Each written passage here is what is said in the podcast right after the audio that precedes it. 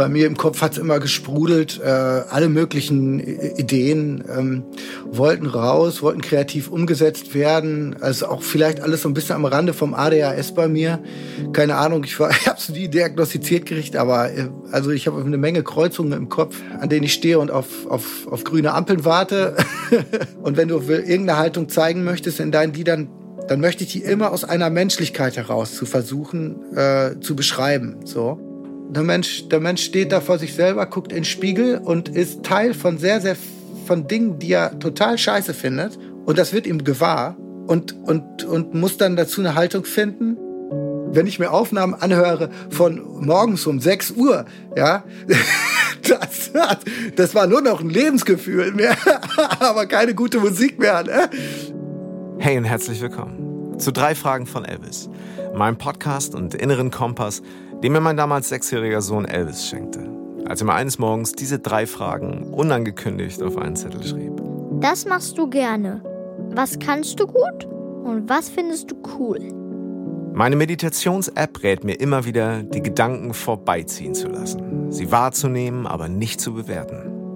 Mein heutiger Gast macht sich ganz schön viele Gedanken. Und aus diesen Gedanken werden unter anderem Songtexte. Sehr besondere Songtexte. Berührende Geschichten und Beobachtungen zwischen Autobiografie, den Herausforderungen im Zwischenmenschlichen und seinem Blick auf das Leben. Ingo Pohlmann hat sich vor gut 20 Jahren auf den Weg gemacht, sich selber und uns durch Lieder seine Welt zu erklären.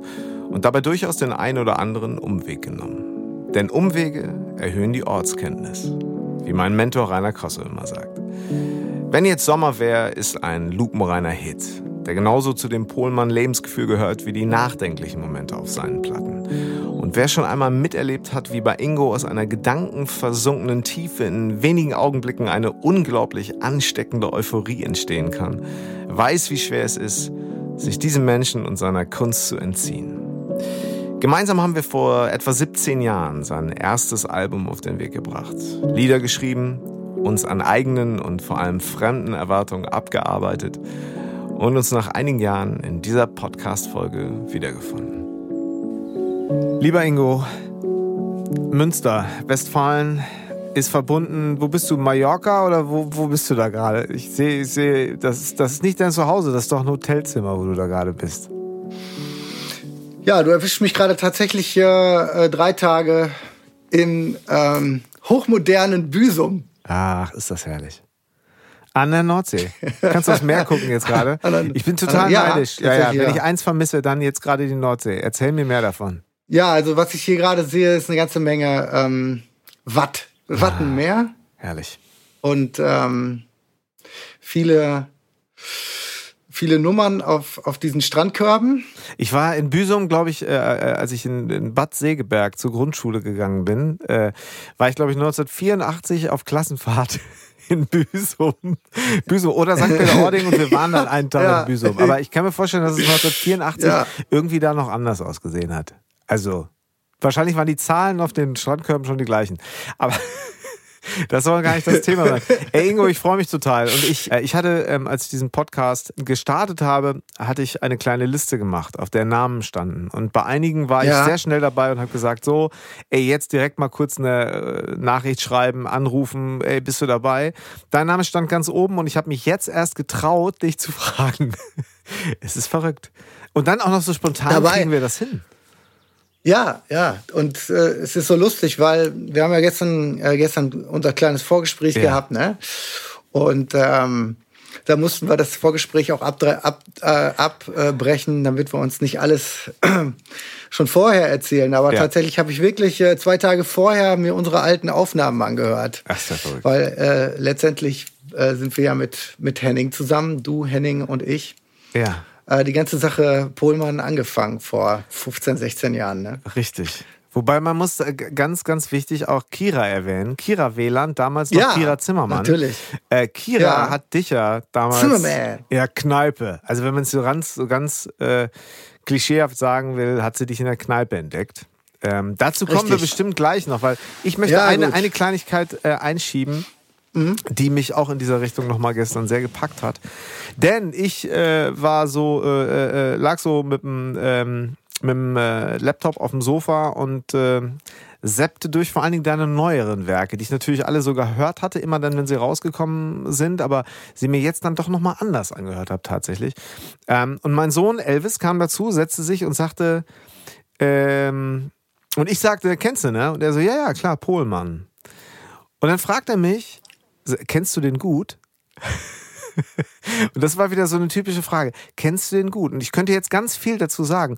Ja, nein, äh, lange, eigentlich haben wir auch schon länger nicht mehr in Ruhe gesprochen. Äh, aber warte mal, da gibt es Sachen, an die erinnere ich mich sehr genau und die haben auch einen sehr großen Platz in meinem Leben. Und ich freue mich, dass wir da heute ein bisschen drüber sprechen dürfen. Schön. Ja. ja, ist eine geile Idee. Also, du lässt deinen Sohn die Fragen stellen, ist super. ja, ne, so. Und vor allen Dingen äh, immer so, man, man, man belächelt es im ersten Moment so ein bisschen, denkt sich, ach, es ist ja niedlich. Und dann merkt man erst, ey, Wahnsinn. Äh, völlig ungefiltert. Aber die Frage, ob man jemanden gut kennt, ne? Ja, ja, genau. Und diese Kinder, diese, was er könnte ja auch sagen, äh, Findest du den gut oder was ist das für ein Typ? Nein, er fragt mich, kennst du den gut? Und wann, ja. wann sagt man, dass man einen Menschen gut kennt? Ist das quantitativ, qualitativ? Sind das, also, wie würdest du das sagen, wenn wir da schon mal sind? Was ich äh, interessant finde, ist, ähm, ich, ne, es gibt einen gewissen Bodensatz ja. an Bekanntschaften, die aus einer Zeit kommen, in der war man zwischen 16 und 25, wenn man ja. in meinem Alter ist. Also ich bin jetzt, ich werde jetzt 49 im Mai. Ne? Ja. Und ähm, und es gibt gewisse Charaktereigenschaften, die weichen ganz, ganz, die weißen ganz weit zurückreichen, die meine ich. Ne? Ja. Ähm, und da gibt es so einen Typen aus Münster, Daniel Bresser, ist ja auch egal, aber wenn ich den anrufe und mit dem quatsche, dann quatscht man aus dieser, aus diesem, dann ist man diese, gleichzeitig die Pflanze, ja, die groß geworden ist, aber du quatscht auch aus den Wurzeln heraus. Ah, mit so schönes Bild. Weißt du, was ich meine? Total. Das total. ist der Boden, Bodensatz und so. Also, also solche Leute, die, die man schon in ganz frühen Zeiten kannte, in der man angefangen hm. ist, so irgendwie sowas wie ein Erwachsener zu werden, was immer das auch letztendlich bedeutet. Mhm. Ähm, da hat man sich geformt und ich glaube, das gewisse, da kennt man sich, glaube ich, schon ziemlich gut. Da kann man schon viel übereinander sagen. Ich glaube auch, dass die Leute, die du kennst, mit denen du, als du so 16 warst, und wenn du mit den einen oder anderen ähm, quatscht, dann teilt ihr doch äh, eben eine Entwicklungszeit. Ja. Ich glaube, daher kommt auch ein sogenanntes sich gut kennen. Das stimmt. Und also ähm, ich hatte das so ein bisschen, hatte so ein bisschen Impuls, das auch daran festzumachen. Man geht danach durch, man, man trifft, man trifft sich und macht vielleicht was zusammen, ähm, beruflich, persönlich, freundschaftlich, wie auch immer. Und dann kommen andere Phasen und dann äh, ähm, sieht man sich nicht so oft so und ja. ähm, hat einfach auch nicht so viel miteinander zu tun und ist vielleicht, äh, dann gibt's auch mal so Sachen wie, ja, der hätte sich auch mal wieder melden können oder die hätte auch mal wieder anrufen können. So, und dann geht man durch so verschiedene Lebensphasen und trifft sich wieder hat so ganz kurz erst so eine leichte Schwellenangst und die ist aber quasi, und das, die Tür ist aber sofort wieder offen und man fängt wieder an und denkt so, okay, das ist nicht selbstverständlich. Kennst du das? Ja. Also wenn ja, du mit Daniel gerade aus Münster sagst, so, rufst ja. du denn zum Beispiel, ich meine, das ist ja auch so ein, so ein Corona-Thema, man telefonierte wieder mehr, man meldete sich auf andere Art und Weise, hatte ich das mhm. Gefühl. Rufst du denn Daniel dann an, ganz bewusst, oder ist das Zufall? Äh, das ist Zufall bei uns. Okay. Äh, ich, bin, ich bin gar nicht der äh, Typ, der, wie soll ich sagen, meine Freundschaften pflege ich nicht besonders gut. Mhm. ist übrigens interessant, Und, die Leute, ähm, die, die das sagen, sind meistens eigentlich ganz gute Freunde, habe ich festgestellt. Immer die, die sagen, ich pflege meine Freundschaften ja. nicht, sind eigentlich gut. Aber gut, das ist jetzt, entschuldige für den Einwurf. Aber erzähl mal weiter, ja, sorry. Hm? Ja, naja, das ist, das ist, äh, ist so ein bisschen so. Ich, ähm, als du bist da, wenn du dieses Musikerleben führst, ob das jetzt am, am Musikerleben oder hängt oder nicht, weiß ich nicht. Aber du bist halt so viel unterwegs. Ja. Ähm, und du, deine sozialen Kontakte, die du eigentlich hättest, wo man sich in der Woche trifft zum Kaffee und am Wochenende geht man raus. Ähm, als ich früher noch nicht so viel unterwegs war, da waren die Freunde, diejenigen, die, wo ich in der Kellner, äh, in der Kneipe gearbeitet habe in Hamburg, das waren die mhm. Leute. Und die hast du eh immer getroffen. Da hast du dich verabredet, lass uns mal du hast, ein, du hast zwei, dreimal in der Woche gekellnert oder so. Und da war klar, dass man sich in der Kneipe trifft. Da hast du dich nicht verabredet. Da kamen eh alle hin. Und da ist dieses Freundschaft halten und ansonsten hat man das mit seiner Freundin und Klicken gemacht, aber dann sind die Klicken auseinandergebrochen. Übergeblieben ist einfach der Musiker mit seiner Band, der da immer unterwegs ist. Und meine besten Freunde irgendwie sind dann die Musiker, meine, meine, mit denen ich Musik mache. Aber die sind auch nicht irgendwie, dass sie, dass sie mich einmal im Monat anrufen und sagen, sag mal, wie geht's dir eigentlich? Genau. So ist, ist irgendwie nicht so. Ähm, man hat sich eigentlich alles gesagt auf diesen vier Wochen, in denen man unterwegs war. Geht man wieder alle gefragt. Macht dann erstmal ja, erst ein Jahr Urlaub voneinander. genau. Ja. Genau, dann irgendwie führt da wieder jeder sein Leben. Und jetzt zur Corona-Zeit hat man immer wieder mal klar einmal im Monat so mit dem einen oder anderen telefoniert und wie geht's dir und wie läuft's? Äh, was macht das Konto? Ja. geht's denn noch? Und so.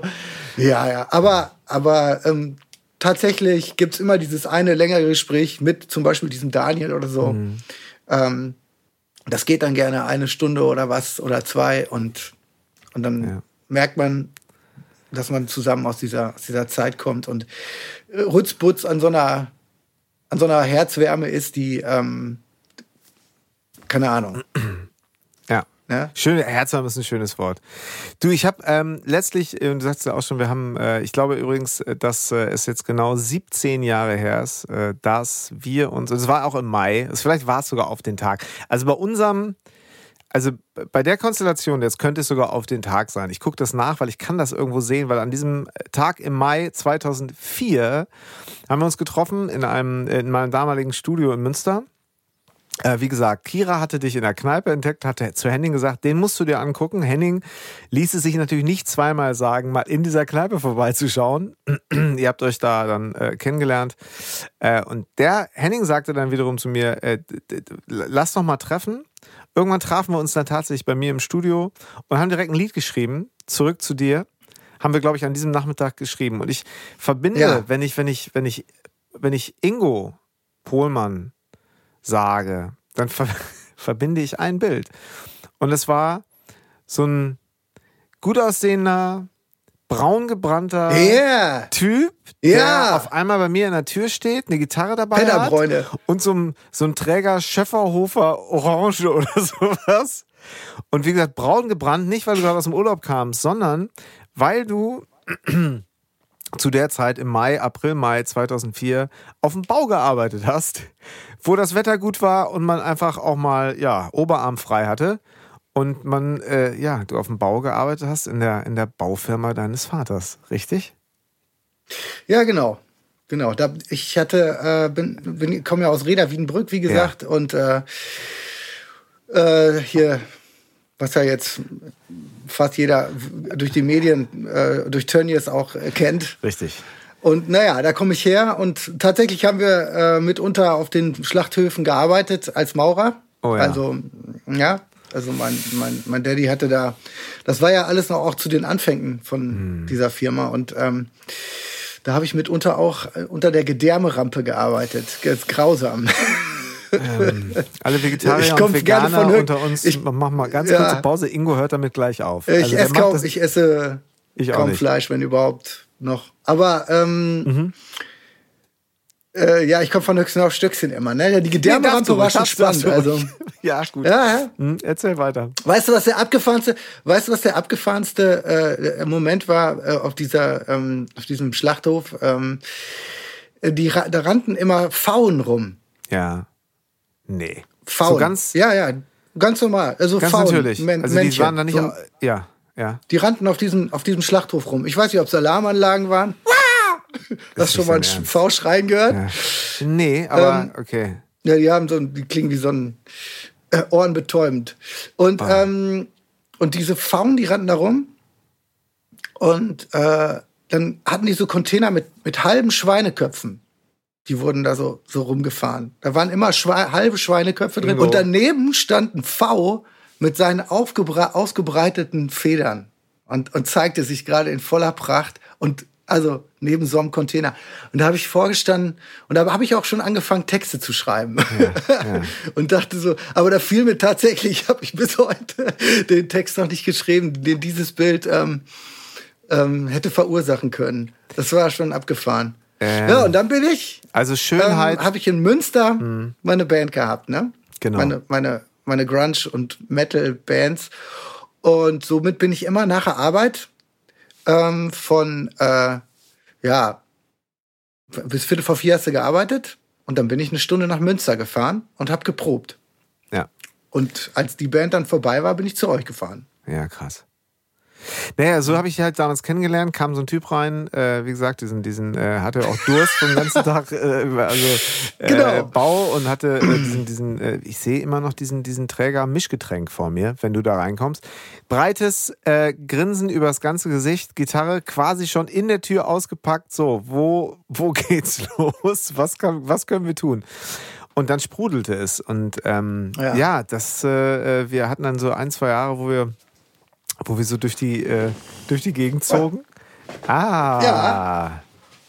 Ich sehe im Hintergrund, das könnt ihr jetzt nicht sehen. Ich sehe da eine Gitarre. Ich weiß gar nicht, ob ich es ob äh, so auf Anhieb kann. Und das ist auch ein Lied, das ist ja so hoch, ne? Ja, Hört man das? Ach, das hört man, ja.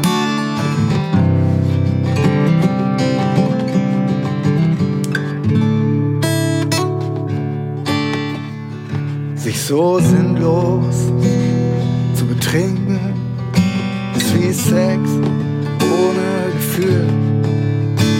Also nutzt du den Rausch und denkst dir etwas aus und dann fallen dir wieder tausend Dinge ein, die man noch mal starten könnte. Und jetzt doch der Wille wird weichen. Ich weiß es, ich weiß es auch nicht genau. ich ich habe äh, ich hab so lange nicht gespielt. es ist, ja, also äh, Leute, so. So saß ich damals da auch, 2004, und dann sang der und dann. Ja, und der Rest wurde dann irgendwie Geschichte. So, weil, ähm, sag mal so, das, das ist ja. War so ein geiler Abend, ey. Das war so ein geiler Abend, ja. weil, weil es hat wirklich, das ist wirklich einer der, der, der, der großen Momente gewesen, ähm, wo Menschen aufeinandertreffen, die irgendwie total Bock haben und wie, wie so Welpen ja. in, so einem, in so einem Körbchen aufeinander rumspringen, sich betrinken, sich betrinken und heulen. Wir haben geheult, wir haben Musik gehört und geheult über traurige Texte. Ähm, ähm, ah, ich weiß noch, wir haben auch so eine, so eine, so eine ähm, ja, auf jeden Fall, wir haben diese Musik gemacht, wir haben über die Texte geheult und waren völlig ähm, voneinander begeistert und unter solchen Umständen, also so jungfräulich Musik ja. zu machen, das war, Ey, war, vor allen das war so genial wir hatten halt so schon natürlich ja Computer, damit haben wir auch die Musik aufgenommen, aber wir waren natürlich sowas von analog unterwegs, wenn du so willst, ne? Es war jetzt nicht ja. so, dass jeder irgendwie noch ein iPad daneben sich liegen hatte, gleichzeitig noch eine Insta-Story machte und noch ein paar WhatsApp an Freunde für später geschrieben hat, sondern es war ja wirklich so, ähm, also wir laufen immer Gefahr, so ein bisschen wie die alten Opis zu klingen, so früher war alles besser, darum geht's gar nicht. Aber es geht nochmal auch für mich immer so darum, das nochmal ins Gedächtnis zu rufen. Also wenn man jetzt heute davon spricht, Achtsamkeit im Moment sein, dann kann man, glaube ich, sagen, das war ziemlich achtsam, was wir da, das war Mindfulness pur, äh, wie damals so äh, Musik entstanden ist. Und für dich ja auch so ein Ventil, weil ich meine, auf dem Bau arbeiten, kannst ja vielleicht nachher auch nochmal erzählen, das war jetzt nicht alles nur lustig und ha, ich wollte immer schon auf dem Bau arbeiten, sondern du hast halt auch ein Ventil, äh, Musik war ja auch ein Ventil dann, oder? Ja, ja, natürlich. Also, also abgesehen, also mein Vater wollte natürlich, dass ich eine Baufirma übernehme. Mhm. Und bei mir im Kopf hat es ah, okay. immer gesprudelt. Äh, alle möglichen Ideen ähm, wollten raus, wollten kreativ umgesetzt werden. Also auch vielleicht alles so ein bisschen am Rande vom ADHS bei mir. Keine Ahnung, ich, war, ich habe es nie diagnostiziert gekriegt, aber äh, also ich habe eine Menge Kreuzungen im Kopf. Ähm, die, an denen ich, äh, auf, an denen ich stehe und auf, auf, auf grüne Ampeln warte. und das sind dann immer Gedanken, die weitergeführt werden und so. Und ich glaube nicht, dass ich gut, gut gewesen wäre, eine, eine Baufirma zu führen. Von daher war da der Druck, der da auf mich, auf mir lastete, war hoch weil diese Baufirma ja schon äh, äh, durch äh, von meinem Vater durch seinen Vater geerbt wurde. Ah, also da, okay. weißt du, ja, also ja, ja. Da ist so eine Tradition Baufirma, die stand schon 45 Jahre. Und dann mein Bruder an Krebs gestorben, der wollte das ja übernehmen, der war ja richtig ähm, heiß drauf, der wäre ein richtig guter Mann gewesen. Mhm. Und, und auf einmal ähm, richtete sich das Auge Mordor auf, auf mich und ich sollte das machen. Und äh, da, das war dann, das war einfach auch. Ich bin froh, dass ich, dass ich diesen, diesen, äh, diesen handwerklichen Beruf gelernt habe. Und ich bin froh, dass ich, pff, das ist so ein bisschen, das ist ja auch irgendwie real, ne? Maurer zu sein. Weißt du, was ich meine? So, ja, total. Und, und ähm, und ohne das jetzt allzu sehr marketingmäßig ausschlachten zu wollen, aber es ist ein Teil meiner Biografie. Es ist der Mensch, ja, der, absolut. Äh, der, ne, ich, ich weiß, was es bedeutet, irgendwie im Dreck zu malochen und das habe ich dann fünf Jahre gemacht. Natürlich irgendwann als als Sohn vom Chef irgendwie, was Vor- und Nachteile hat. Ne? Du, einerseits wollen die Maurer sich nicht zeigen, dass sie dem Sohn vom Chef in den Arsch kriechen. Da gibt's dann die rustikaleren Typen, die den anderen dann zeigen, so, hier. Ne? Ja, ja, ja. Interessant. Und, aber ey. ist es nicht alles nur, äh, ist es jetzt nicht alles nur Berechnung bei jedem, ne? Ja. Aber aber ähm, das kann ich auch gar nicht behaupten. Das ist nur im Nachhinein so ein Gefühl, wo ich manchmal drüber nachdenke, wie haben die eigentlich das gesehen? Weil ich war damals ehrlich gesagt zu doof, um das wirklich zu analysieren. Was bedeutet es als Sohn vom Chef äh, im eigenen, äh, in der eigenen Firma eine Lehre zu machen? Das mhm. habe ich nicht analysiert. Das haben Leute immer mir versucht zu erklären. Das würde ich nicht tun. Ich habe immer nicht verstanden, was sie mir sagen wollten. Jetzt, wo ich älter bin, weiß ich so ein bisschen vielleicht, was die mir sagen wollten. Aber ja, genau. Also dann bin ich nach Hause gekommen, ja, nach so einem Tag, der konnte wirklich mit anmotzen. Da hast du, du hast da verbal Schläge gekriegt, ne? Mein Spitzname ja. war Schlampe. Ne? Und, und, und dann bist du dann nach Hause und warst du warst zerstört. Und dann habe ich Fing das direkt in der Lehre schon und, an? Oder war das, oder war das dann vor allem? Es war nicht immer so. Also ich möchte hier nicht den Jammerlappen. Das war, war eben mitunter hart und es war mitunter sauschön. Es gibt Morgen, an dem du ein Dachgiebel ausmauerst, in, äh, an, im Mai, wenn der Frühling beginnt und die Vögel irgendwie zwitschern, und es die ersten warmen Sonnenstrahlen, da gibt's nichts Geileres als einen handwerklichen Beruf draußen, draußen zu, äh, kann, willst du mit nichts anderes tauschen. Also ich nicht. Es war sauschön. Ja? Also das ist, ist nicht möchte ich nicht so reduziert darstellen wie Bau und das waren auch tolle tolle Ja, total. Gut, dass ne? du das sagst, weil das ist ganz komisch. Ich habe immer, wenn ich das manchmal so gedacht habe, so wenn die da also auch Zimmerleute äh, oder oder oder ja genau auf dem Dach irgendwie gerade gearbeitet. Das waren alles Charaktertypen, ne? Ja. Unglaublich. Wenn ich die heute treffe, mein Vater hat so eine gute mhm. Beziehung zu denen gehabt, dass er heute noch äh, äh, ähm, dieses äh, ähm, Jahrestreffen nicht mehr jedes Jahr macht, aber so alle zwei drei Jahre, wenn noch einer lebt von denen, dann treffen die sich, ne? Ja, Wahnsinn. Und quatschen über die alten Zeiten. Das sind noch Firmen. Ne?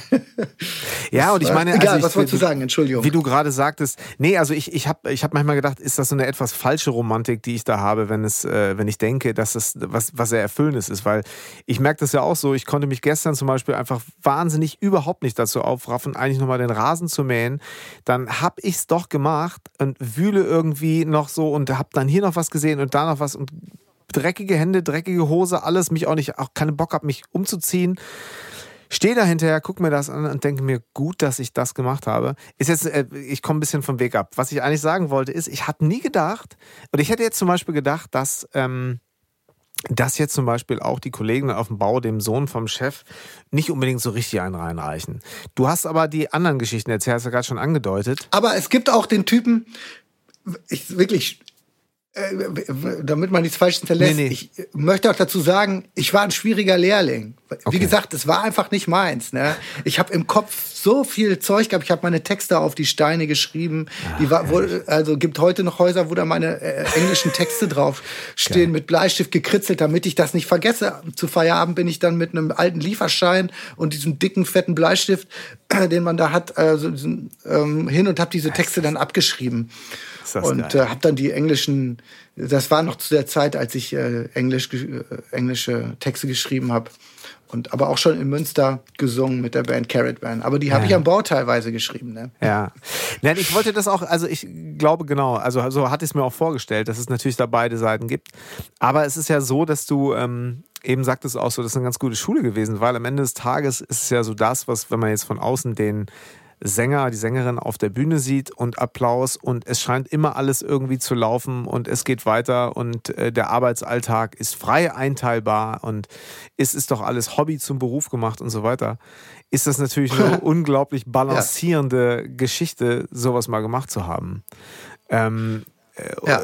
Also ich meine, hast, war das denn dann irgendwann, hat dein Vater von sich aus gemerkt, ich glaube, Ingo ist das nicht? Oder war das tatsächlich ein Prozess zwischen euch dann auch, wenn ich das so fragen darf? Ja, genau. Also das war ein Prozess. Irgendwann hat er gemerkt, das ist er einfach nicht. Also wenn du dann, ich bin nach Hamburg gezogen und hatte dann, äh, und da sind wir wieder bei der Geschichte, ähm, meine erste Band, damals hieß die Goldjunge und da hatten wir dann einen Plattenvertrag und äh, das war innerhalb von einem Dreivierteljahr in Hamburg. Ach ja. Und mit einem Plattenvertrag, da stehen dann Summen drauf, das war dann bei der Universal. Ähm, die wurde sich natürlich durch fünf geteilt, ne? Und äh, aber trotzdem war die ähm, auf dem Papier recht hoch. Und für, für meinen Alten war das so, was, ne? Also das Geld ähm, hat ihm dann daran glauben lassen, oder ihn daran, Entschuldigung, daran glauben lassen, das könnte wohl doch was werden. Ja, also der reine Glaube an die Kunst oder an, an das Vermögen, an das Talent, da kam er nicht aus der Generation, kam er nicht daran glauben zu können. Also das Finanzielle hat ihm eigentlich gezeigt, oh, da ist eine Plattenfirma, die schmeißt da richtig Geld hinterher. Naja, dann soll er es mal versuchen. Und sag mal, und deine Mutter, weil ich, ich erinnere mich an so großartige Treffen mit deiner Mutter bei Konzerten, bei euch zu Hause im Garten beim Grillen oder mhm. hier in Münster. Und deine Mutter, die war doch bestimmt hin und her gerissen, weil die wollte doch am liebsten eigentlich, dass du ihr den ganzen Tag was vorsingst, oder? Ja, ja, ja, die ist. Die, die singt aber auch selbst ganz gut. Ja, ja, eben. Jetzt, und also, sagen wir so, also jetzt auch mal die Klischees, die waren etwa, also es ist schon ein deutlich musischerer Typ, so, ne? Ja, ja, meine Mutter rezitiert Ge Gedichte und, ähm, ja. und, und mag äh, äh, ähm, Ringelnatz, Schlingensief, wollte ich gerade sagen, Ringelnatz. Ja. ja. und Wilhelm Busch und Ringelnatz, äh. solche Sachen hat die immer zitiert. Ja, und, und, und, und auch gesungen. Ich glaube, dass ich letztendlich das, äh, die Ader meiner Mutter weiter, das, das Blut fließt da weiter. Ja. In meinen Adern. also es war ja so, ich meine, du mh, hm, erzählst ja gerade so, Plattenvertrag in Hamburg kam relativ schnell zustande. Ich, ich glaube, ähm, äh, das ist dann so ein bisschen sagen wir so, poppige Hamburger Schule war es vielleicht so äh, zu, einer, zu einem Zeitpunkt, wo das, glaube ich, auch ganz gut, ganz gut lief. Ne? So, so Goldjunge passte da irgendwie ganz gut rein, aber ähm, es hat sich dann, glaube ich, so ein bisschen auseinander dividiert und du warst äh, solo auf einmal unterwegs. Und sag mal, nehme ich, also ich habe jetzt ja auch so ein bisschen nochmal rückwirkend bei mir in meinem Kopf recherchiert. Ähm, ja, dann war doch diese, kam noch diese Phase in Hamburg, ähm, äh, ich meine, hatte man vorher immer schon von Singer-Songwriter geredet? Oder war das dann erst in diesem 2004, 2005, 2006, wo das einfach ein Riesenthema wurde und sogar die Plattenfirmen äh, auf einmal in der Kneipe, wo du auf dem Tresen die Gitarre auspacktest, äh, vorbeiguckten, um nach Talenten zu suchen. Ja, wir haben dann den Rocker vom Hocker gegründet. Das war so. Da kamen dann auch wirklich eine ganze Menge Musiker ja, und voll. eine ganze Menge äh, Leute, die noch, ähm, ja, die da auch perf performt, gesungen haben, eingetrunken und gesungen haben. Das war das unser kleines Onkel Pö ist. Onkel Pö oder wie das ja, heißt bei Udo Lindenberg. Ja, ja wahrscheinlich nicht vergleichbar mit den 70ern und dem Wahnsinn, den die da veranstaltet haben, aber unser Ding war auf jeden Fall auch ganz, ganz lustig. Und ähm, das, der erste ja, Singer-Songwriter mit Deutsch und äh, Akustikgitarre in der Hand und so, ja, da, das fing gerade an, ne? Das, ja. das da gab es den Jungen mit der Gitarre, ne? Mhm. Ah ja, genau. Ähm, mehr sehen, to Tobias, Tobias, glaube ich, und ähm, weiter, ja, und da genau, und dann was. ja. Mhm. Und dann gab es, äh, aber was es zu der Zeit gab, war eigentlich im Deutschen fing gerade an, also als wir noch mit Goldjunge unterwegs waren, da mhm. war gerade Wir sind Helden, ja. fing gerade an. Und das war auch eher poppig gedacht. Und dann Mia, mhm. Die Band Mia kam gerade an. Genau. Und die waren auch eher poppig gedacht. Und wir mit Goldjunge auch. Also von mhm. daher, diese Welle ging schon los, deutschsprachig. Und ich habe dann eine Akustikgitarre in der Hand genommen und habe dann selber geschrieben nach Goldjunge. Und also ich meine, du warst halt im BP1, genau. auf, äh, ähm, auf dem Schulterblatt warst du halt äh, Barkeeper. Der Laden war, mhm. gibt's ja eigentlich noch? Gibt's das BP1 noch? Das WP1 gibt es nicht mehr. Hat mittlerweile das dritte Mal, das dritte Mal den Besitzer gewechselt. Die Mieten okay. auf der Schanze sind ja, so ja, unglaublich hoch.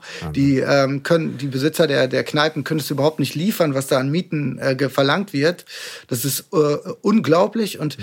ähm, die, ja, es wird gecornert. Ne? Die Leute rennen in Kiosk, holen sich für 1,20 oder was ein Astra da raus anstatt für 3,20 Euro in der Kneipe ein Bier zu trinken. Und dann wird draußen gesoffen im Sommer und die Kneipen sind nur noch so da stehen wir davor. Echt wahr, ne? ja, ja. Ja, ja.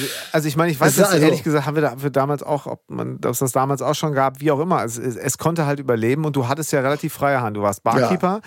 Ja. Äh, es war halt ein Griff, du musstest dich nur umdrehen, da stand die Gitarre. Ähm, dann äh, im Laufe des Abends, irgendwann saßt du, standst du auf der Theke. Und du hattest ja relativ freie Hand, glaube ich, auch in dem Laden. Du konntest ja mehr machen.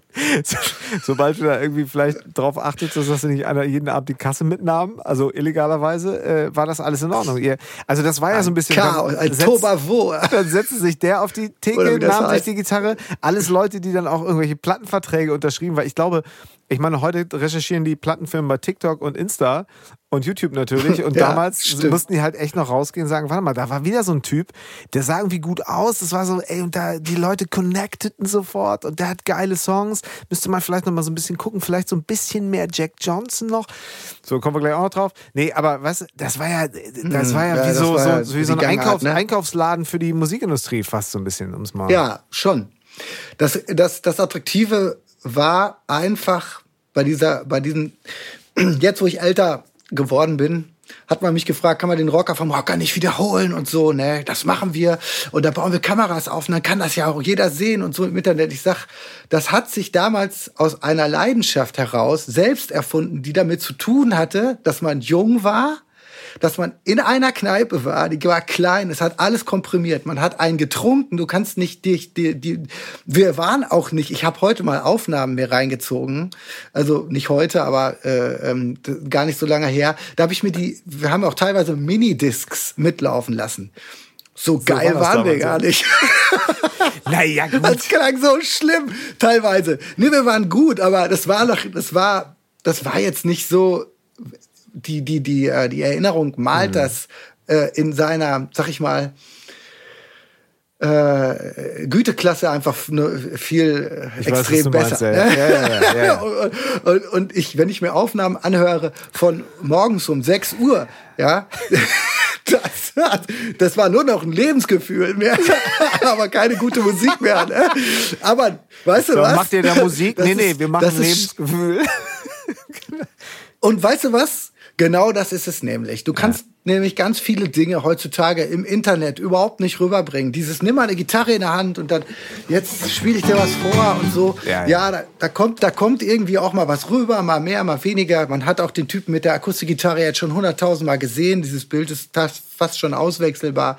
Der eine singt über dies. Ich glaube, Inhalte sind, glaube ich, sehr wichtig, um Lebensgefühle jetzt zu transportieren.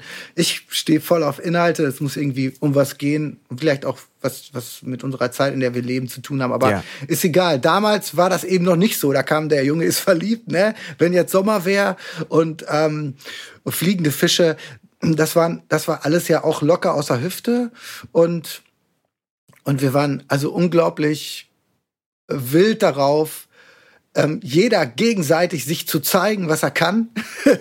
Er ist schon und, auch so ein ähm, bisschen ähm, Vergleich hatten, war schon da, ne? Also ich ja, meine, natürlich ist ja, ja. immer ja, klar. und es war halt auch so ein bisschen da, so. Da kommst du auch nicht. Ja, da, der ist eventuell gerade der und da ist Universal dran und Emi möchte den. Damals gab es ja. noch, noch mehr Plattenfilme als heute. So, ähm, das ja, war schon. Ne? Natürlich. Ne? Weil so, es gab, es, wir waren eben auch so eine Mischung zwischen eigentlich äh, nicht konform, also nicht so, wir waren jetzt nicht Mainstream.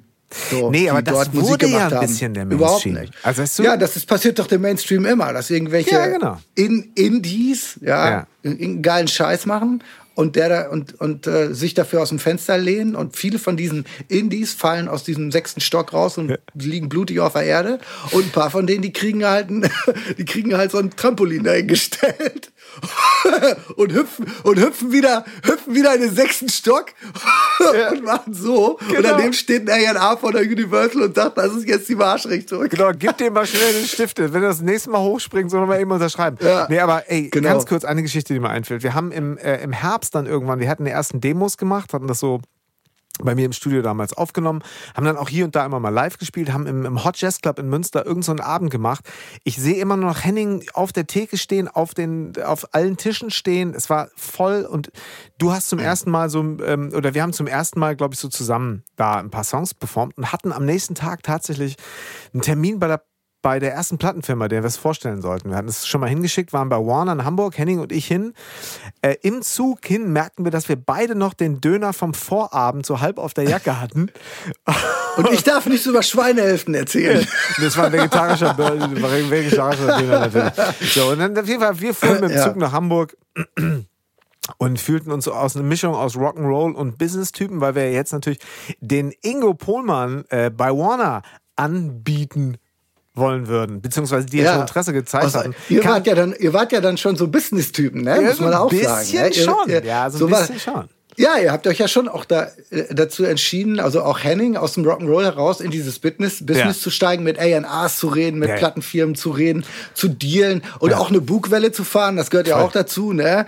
Und so, also das. Es war natürlich auch, ey, es war immer super cool mit Henning solche Termine zu machen, weil bei Henning war ja immer noch so, dass Henning ja selber auch so der, der, der, der so, ja, irgendwie, ja, auch Rockstar noch Ich so könnte das bis, bis heute nicht, aber, aber Henning war es geil, weil Henning ist einer, der kann, äh, der kann, wie, das habt ihr immer gesagt, kann Leute, der kann Leute abfackeln bzw. anzünden. Ja, total. Absolut. Abfackeln ist was anderes, aber er ist und, einer, der für Begeisterung sorgen kann. Und das war ja dann eben auch, ne? Also jetzt, der, der musste jetzt morgens nicht erst, der hat jetzt da nicht eine Stunde Yoga gemacht, sondern wir kamen dann irgendwie direkt von diesem Gig quasi mit dem Zug in Hamburg an und äh, gingen rein bei Warner und hatten den Termin und spielten deine Sachen vor und dann war der A&R auch so ein erzählt uns erstmal so von schwedischen Bands und von dies und dem. Die Namen hatten wir alle noch nie gehört. Und ich dachte, oh, ob wir hier so richtig sind. Und dann sagte er, du weißt was, ich finde das richtig geil. Ich würde das eigentlich auch sofort machen.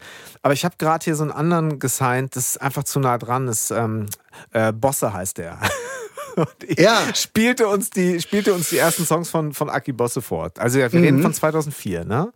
Mhm. Und das das hieß dann okay, das entmutigte uns natürlich nicht, weil wir sagten, okay, klar, wenn der jetzt nicht wäre, hätte, hätte Warner jetzt sofort Ingo gesigned. Äh, wir haben uns nicht abbringen lassen und hatten dann ja auch relativ schnell, glaube ich, äh, dann bei äh, Virgin Records EMI ja. hatten wir einen direkten Major Deal. Richtig? Tim Dobrowolny, einfach genau, mal Namen, genau. zu, Namen zu nennen. ja. Obwohl, und dann gab es noch, ey, ich glaube, das ist wirklich, äh, dann hatten wir auch noch Universal Showcase in Berlin. Wir aus Münster einen Leihwagen genommen, darüber gefahren. Zu viert sollten wir einen Showcase spielen.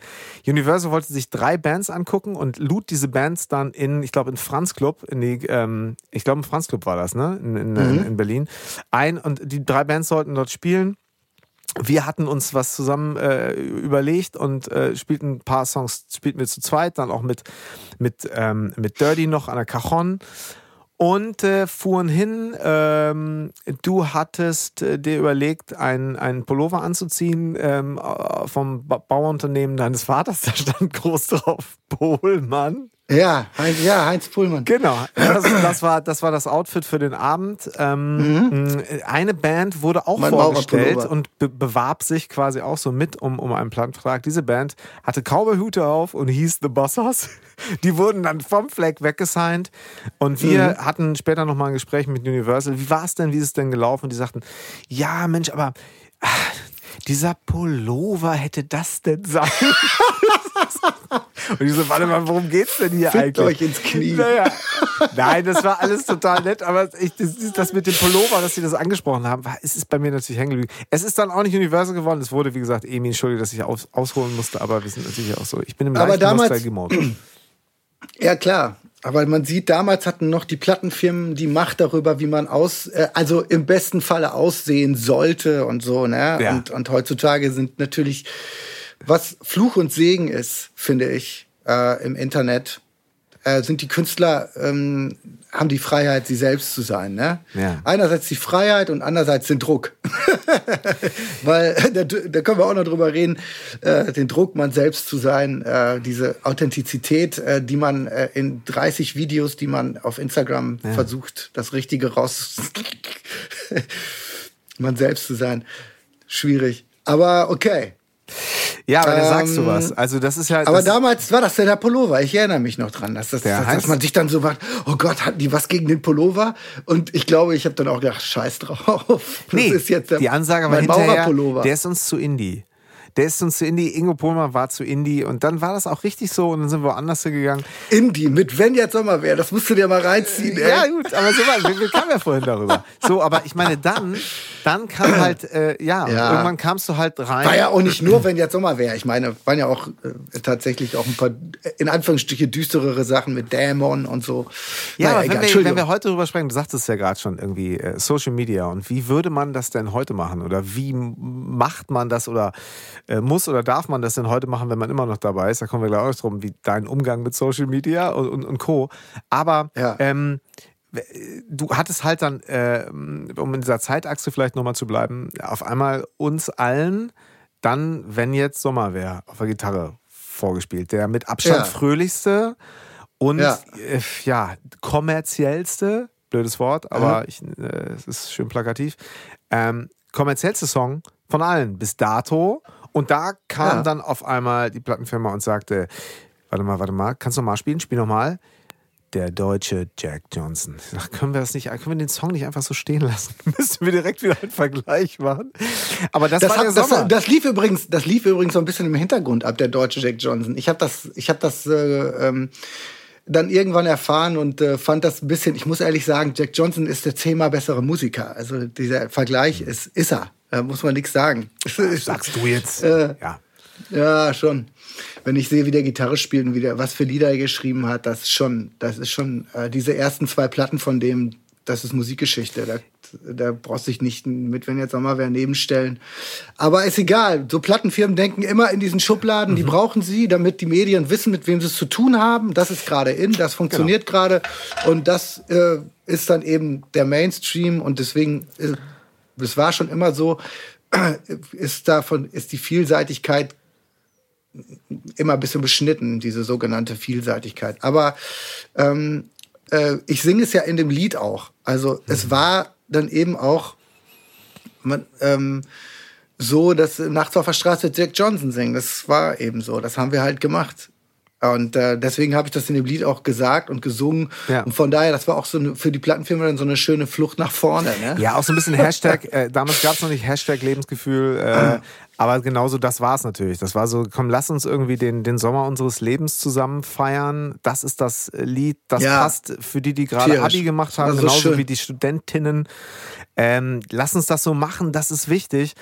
Äh, das war ja in irgendeiner Weise jetzt auch nicht konstruiert, weil du hast ja den Song nicht unter einer, äh, mit einem Briefing geschrieben, äh, sondern der war ja nun mal da, aber es hat uns alle damals ja so ein bisschen in die, in die Situation gebracht, dass man halt ein Album produzieren sollte und äh, zum einen war dieser Singer-Songwriter, Liedermacher-Hype in Hamburg so ein bisschen da. So jeder versuchte und bei den ersten zuckte da auch schon was. Und auf einmal wurde eben aus diesem, aus diesem Leidenschafts-, leidenschaftlichen äh, Party-Ding wurde eben auch so ein bisschen Geschäft. Und da mussten wir uns dann, und vor allen Dingen du äh, und wir so als die Produzenten und Wegbegleiter und dann eben auch Henning als Manager, äh, mussten uns da ja irgendwie so arrangieren. Wie hast du diese Zeit in Erinnerung? Ah, wuh, da muss ich, ach, wie habe ich die Zeit erlebt? Also eigentlich als mm, ich, ich hatte vorher, vorher war ich bei der Band, die hieß ja Goldjunge. Ja. Und da hatte ich schon die ersten, die ersten Berührungen mit großen Plattenfirmen und da war es auch die Universal und so. Ja. Und ich hatte immer das Gefühl, ich hatte immer Angst, dass nach, danach hatte ich immer Schiss, dass man in irgendeiner Weise verheizt werden könnte. Ja. Und ähm, weil diese Band ist auch daran letztendlich irgendwie gefühlt, ähm, eine Band, dieses, der Twist ineinander mit der Band, wie wir diskutiert haben und uns da kaputt gequatscht haben, bis die Band dann auch als Erfolglosigkeit äh, auseinandergegangen ist. Dafür ist Erfolg, Erfolglosigkeit da, dass man entweder zusammenbleibt weil man mhm. geile Scheiße macht. Ja, ja. Oder äh, und deswegen setzt es sich durch irgendwann. Oder es ist erfolglos und man streitet sich nur im Proberaum und geht auseinander. Dann hat es eh nichts gebracht. Voll. Und ähm, von daher, so, aus, aus diesem Background kam ich, muss man wissen. Mhm. Und dann wusste ich, so, jetzt geht das wieder los. Da ist jetzt wieder ein, ich, es gab in meinem Leben kaum Momente, wo ich Zukunftsängste hatte oder so. Ich wusste einfach, jetzt geht das weiter ich wusste, das geht immer weiter. Ich werde immer Musik machen. Ja. So. Und hatte da immer eigentlich auch ein Selbstbewusstsein und wollte auf keinen Fall, dass das nochmal passiert, dass ich irgendwie das Gefühl habe, die Fotos sind irgendwie zu, zu, das ist mir alles zu ähm, softy und zu anbiedernd und so. Ne? Verstehe. Und mhm. da hatte ich immer, immer Schiss und gleichzeitig wollte ich aber auch immer mitarbeiten. Du hast mhm. ja immer Leute im Hintergrund, die das Ganze befeuern. Die müssen raus in die Welt damit. Das sind die die Radiopromotoren, da ist die Plattenfirma, die an, daran glaubt. Da sind die Produzenten, die daran glauben und der Manager, der für dich, äh, für dich da steht und sagt, das ist der Shit und so. Genau. Und dann gibt es immer diese eine Ebene, Künstler zu sein. Was bedeutet das? Äh, seinen besonderen Herzkram da irgendwie ähm, für sich ähm, nicht auszuschlachten und gleichzeitig ähm, aber auch zu funktionieren miteinander. Ja. Und das war so das erste Mal, dass ich ohne eine Band für mich auf mich allein gestellt war. Mhm. Und ähm, da muss ich sagen, hatte ich mit Henning wie mit dir und mit dann auch der Plattenfirma echt viel Glück. Mhm. Das war was ganz anderes. Ich habe mich eigentlich super frei gefühlt. Ah, okay. Und alles, was ich damals gemacht habe, habe ich genauso unterschrieben. Mhm. Ich war nicht mehr, ich, ich komme aus Metal und ich komme aus, aus ich war behangen wie ein, bevor es Goldjunge gab, war, bin ich durch Münster gerannt wie ein Weihnachtsbaum mit Indianerschmuck, ja, ne? Lederklamotten äh, genau. und äh, Fell, Fellwesten genau. und Hein Gerinke Lederhosen und, ähm, und Cowboystiefel. Ich also unglaublich, wie ich ausgesehen habe. Und dann kam dieser Wandel, wie gesagt, zu Goldjunge und dann ja. kam dieser Ingo Pohlmann. Das war dann dieser Kellner in Hamburg, der dann was ganz anderes war. Und ja, von daher war immer die Suche nach Identität, äh, musikalischer Identität und äh, was bin ich eigentlich? Spannend. Und da hatte ich das erste Mal ja. das Gefühl, ich bin wirklich ich selbst. Ich habe das erste Mal auf Deutsch geschrieben, so dass ich das nicht mit einer Band diskutieren musste. Mhm. Und ähm, und habe gemerkt, äh, ich komme hier wirklich jetzt zu mir. Das waren wirklich doch die ersten Versuche ja. und es hat mir wirklich großen Spaß gemacht, ähm, ich selbst wachsen, also an mir wachsen zu können sozusagen. Und ja, das tue ich bis heute. Also das macht so viel Spaß daran. Ja. Also selbstkritisch zu sein, so, das ist die Hölle beim mhm. Songschreiben. Aber wenn du es nachher geschafft hast, dann du freust dich so sehr über ein gutes Lied, das man dann mhm. geschrieben hat.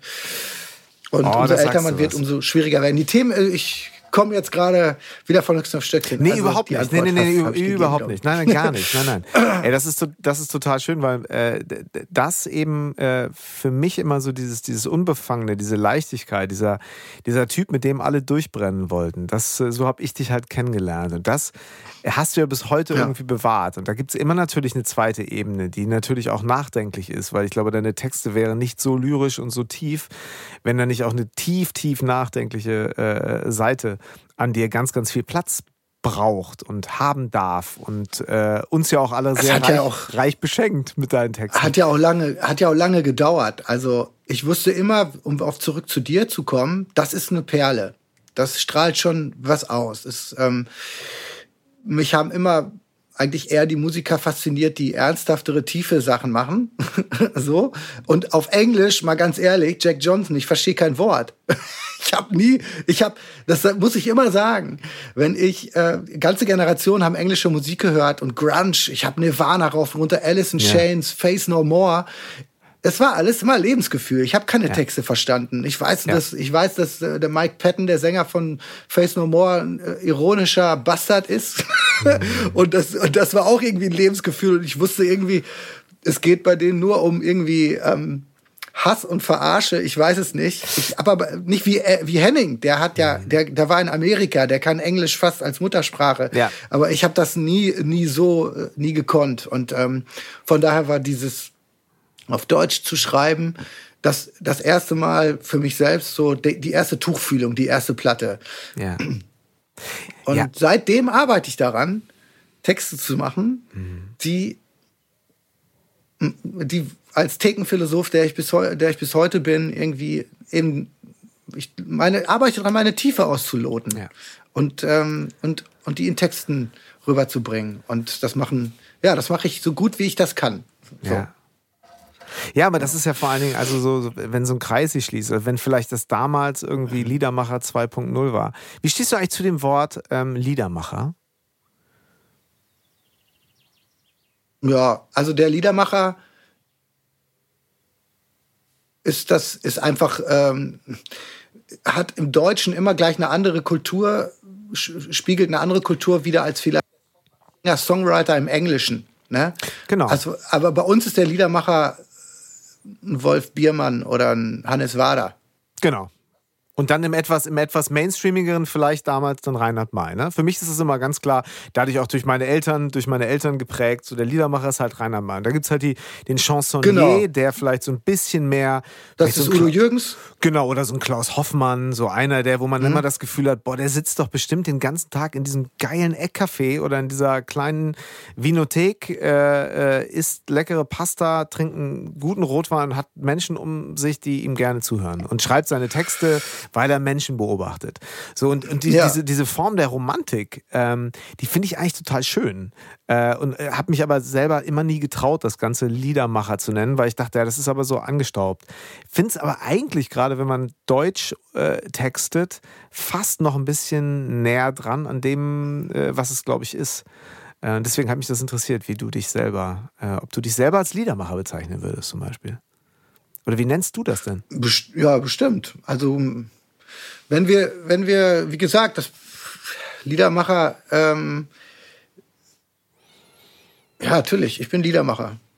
Weil ich ja. meine, am Ende des Tages, du hast halt wahnsinnig bewegende äh, Songs über persönliche, zwischenmenschliche Themen geschrieben. Und ich habe gerade Rotz und Wasser geheult, als ich ähm, in deinen Schuhen gehört habe. Und ich finde das ah. Video wunderschön, aber ich habe es gerade einfach mal nur so nochmal gehört. Und ich war einfach, wo, wo ich dachte, Mann, ich habe doch alles mitgekriegt, was Ingo gemacht hat die Jahre. Und äh, in den letzten Jahren haben wir jetzt ja auch nicht mehr irgendwie aktiv zusammengearbeitet. Aber ich habe natürlich immer alles mitbekommen. So. Und ich habe mir alles angehört, was du rausgebracht hast. Ich war auch mal auf einem Konzert und so. Aber da habe ich wieder gedacht, mein Gott, wie speziell ist das denn bitte? Ohne jeden Algorithmus, ohne jede Sache von wegen, ja, jetzt guck mal, jetzt hat er sich mal neu erfunden, macht sowas. Nein, das ist halt einfach in dieser Grundsprache und in der, in der Emotion so unfassbar nah bei dir, wo ich echt bis schauderte mich äh, im positivsten Sinne gerade wirklich nochmal. Mm, äh, Wenn man den Song sehr innig hört, dann das ist schon krass das Ding. Also ich den ja. auch geschrieben habe und so. Und natürlich, mein, mein Bruder ist vor 25 Jahren gestorben. Mhm. Und äh, ich habe nie darüber geschrieben. Äh, die einzige Textzeile war in einem Song für dich, wo mhm. ich von ähm, Astrid Lindgren rede und Ah ja. Ja. Ne, also wirst du am See auf mich warten, wie es die Löwenbrüder taten. Hm. Ah. Das ist versteckt. Okay. Und das Abgefahrene ist, unser Vater ja. war ein Baulöwe. Krass. Deswegen sind wir Löwenbrüder.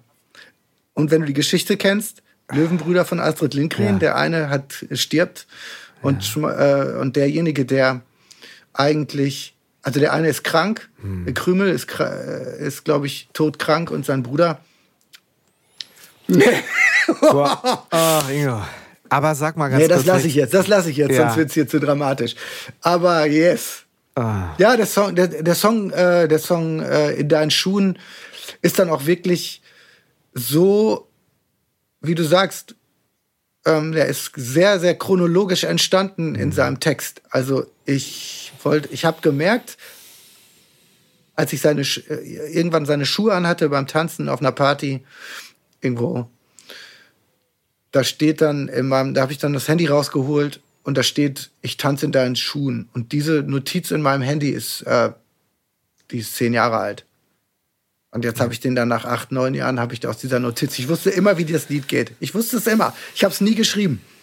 Kannst du sagen, dass sich das vielleicht auch manchmal so ein bisschen bei dir selber schreibt und du hinterher erst womöglich die, die also nicht die Bedeutung, aber vielleicht so diese, diese, äh, diese Tragkraft, also dass auf einmal geht das Feld auf und sagt, warte mal, wir sind, wir sind ja die Löwenbrüder und unser Vater ist Baulöwe. Hast du das beim Schreiben überlegt oder Nee. kam das hinterher? Das ist lustig. Das habe ich erst. Das habe ich. Also die Frage, die du gerade stellst, äh, äh, sch- um, äh, umso älter ich werde, Ja. umso mehr begreife ich die Tragweite meiner Worte, wenn ich sie denn wähle, dafür, dass sie in dem Text enthalten bleiben.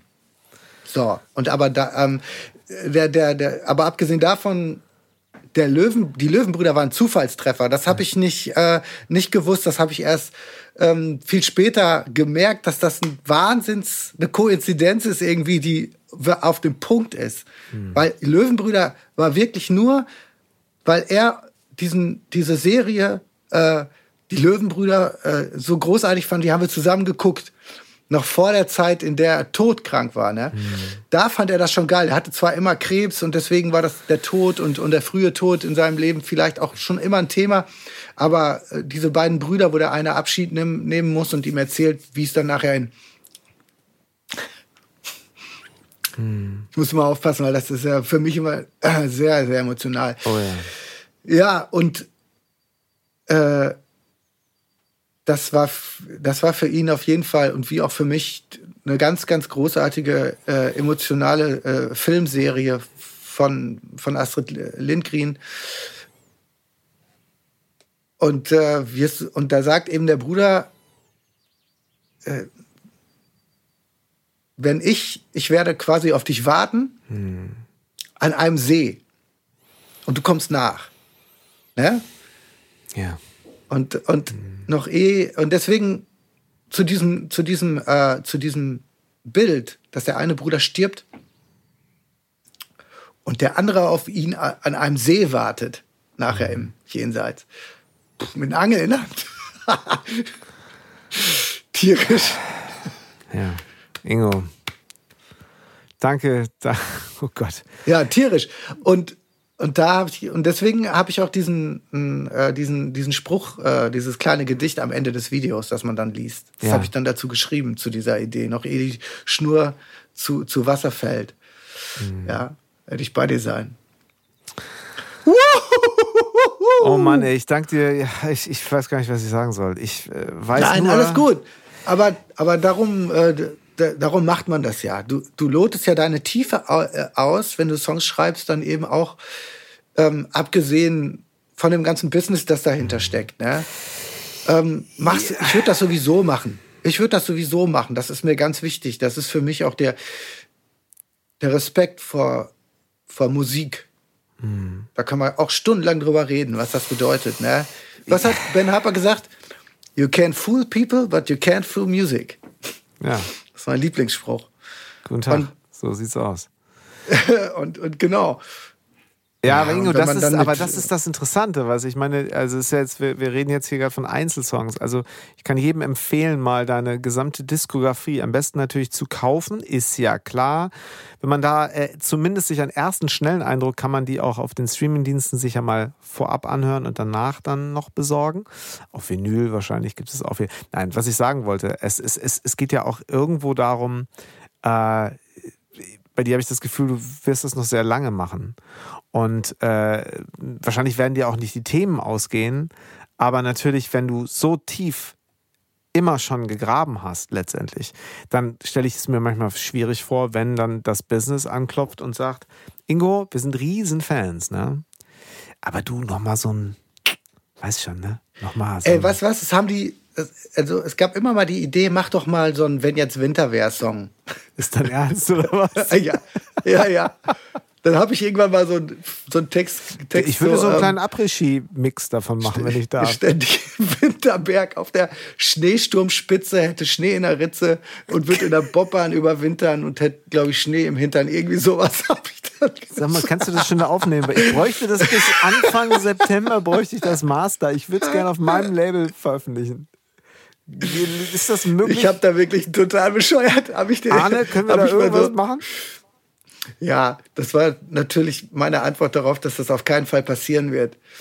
Aber ähm, äh, weil ich natürlich, ja, also ähm, es gab ganz am Anfang mal natürlich äh, die Frage, ob man äh, nach dem, nach dem, wenn jetzt Sommerwehr so gut gelaufen ist, da hatte ich ja ganz natürlich auch Songs angeboten, die aus der Ja, klar.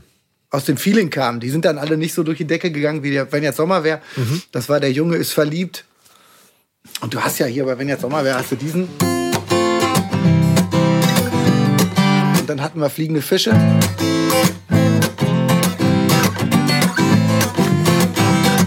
hatten wir der Junge ist verliebt. Der ist ein bisschen nur ein anderes Timing. Keine Ahnung, wir haben daraus immer versucht, dann eben diesen Style weiterzufahren. Und das, das war auch legitim und das war auch eben meine Musik. Nee, aber die Und kam ja aus dir heraus. war- das war jetzt Ja, einfach, genau. also ich meine, ey, na, so. das war eben eine sehr lustige und eine sehr fröhliche Zeit. Und die war auch schon immer Philosophie behaftet, behaftet und auch schon immer versucht, über den Tellerrand zu gucken. Aber das Leben war noch zu schön. Äh, es hat zu viel Spaß gemacht, nachzudenken. Ich bin damals auch noch nicht so tief, tief gefallen in mir, ähm, wie ich das heute tun kann und darf, im besten Falle, wenn ich das so sagen, wenn ich das überhaupt so sagen darf. Aber Ja. ähm, weil ich weiß schon, was ich kann und was ich nicht kann. Und, und ähm, das Schöne ist daran, dass ich ja, ja weiß, dass der. Äh, nein, das kriege ich jetzt nicht richtig erklärt, aber ich weiß auf jeden Fall, das war eine sehr, eine sehr, eine sehr ausgelassene und eine sehr ähm, eine große Liebe zum Denken und aber auch eine große Liebe zum Leben und zum, zum Leicht, zum Leichtsein, ja, zur Leichtigkeit. Und das spiegelt das auch wieder. Ja, aber wenn ich dein neues Album ähm, höre, Falschgold richtig, dann ist das, hat das auch ganz viele leichte Momente so. Und es hat natürlich, ich, Ja, ich, mag, aber- ich mag die Produktion auch, also ich, ich, Ja. mag, ich mag auch durchaus, äh, wie soll ich sagen? Ich bin Opti ich kämpfe für den Optimismus, ja. Ich bin eigentlich ein Pessimist, ne? Aber der Pessimist hat einfach keine Chance. Ich Ja, ich- denke viel über Pessimismus zurzeit nach. Ich schreibe gerade ganze Texte nur über Pessimismus, weil die Menschheit darauf so zureitet. Weil äh, wir wirklich vor diesem, ich leg meine Beine hoch demnächst, weil es ist eh nichts mehr zu retten, Ding sind. So, die Nachrichten sind so fa fantastisch negativ. Negativität bringt so viel Presse, bringt so viel Klicks, bringt so viel Aufmerksamkeit. Aufmerksamkeit ist Währung im Internet. Und ähm, wir, wir, wir, wir, wir machen uns fertig psychisch. Ja. Und daraus wird, wird ein unglaublicher Pessimismus erwachsen, wenn wir das nicht in den Griff kriegen. Und dazu, ähm, und der Pessimismus ist immer leichter zu haben als der Optimismus. Für Optimismus musst du kämpfen. Oder doof sein. Ja, aber, ich, aber Ingo, ist es denn nicht jetzt Also einfach das ist die so? Frage. Ich aber doof sein, dann werden wir es nicht Beides. hinkriegen. Nee, aber.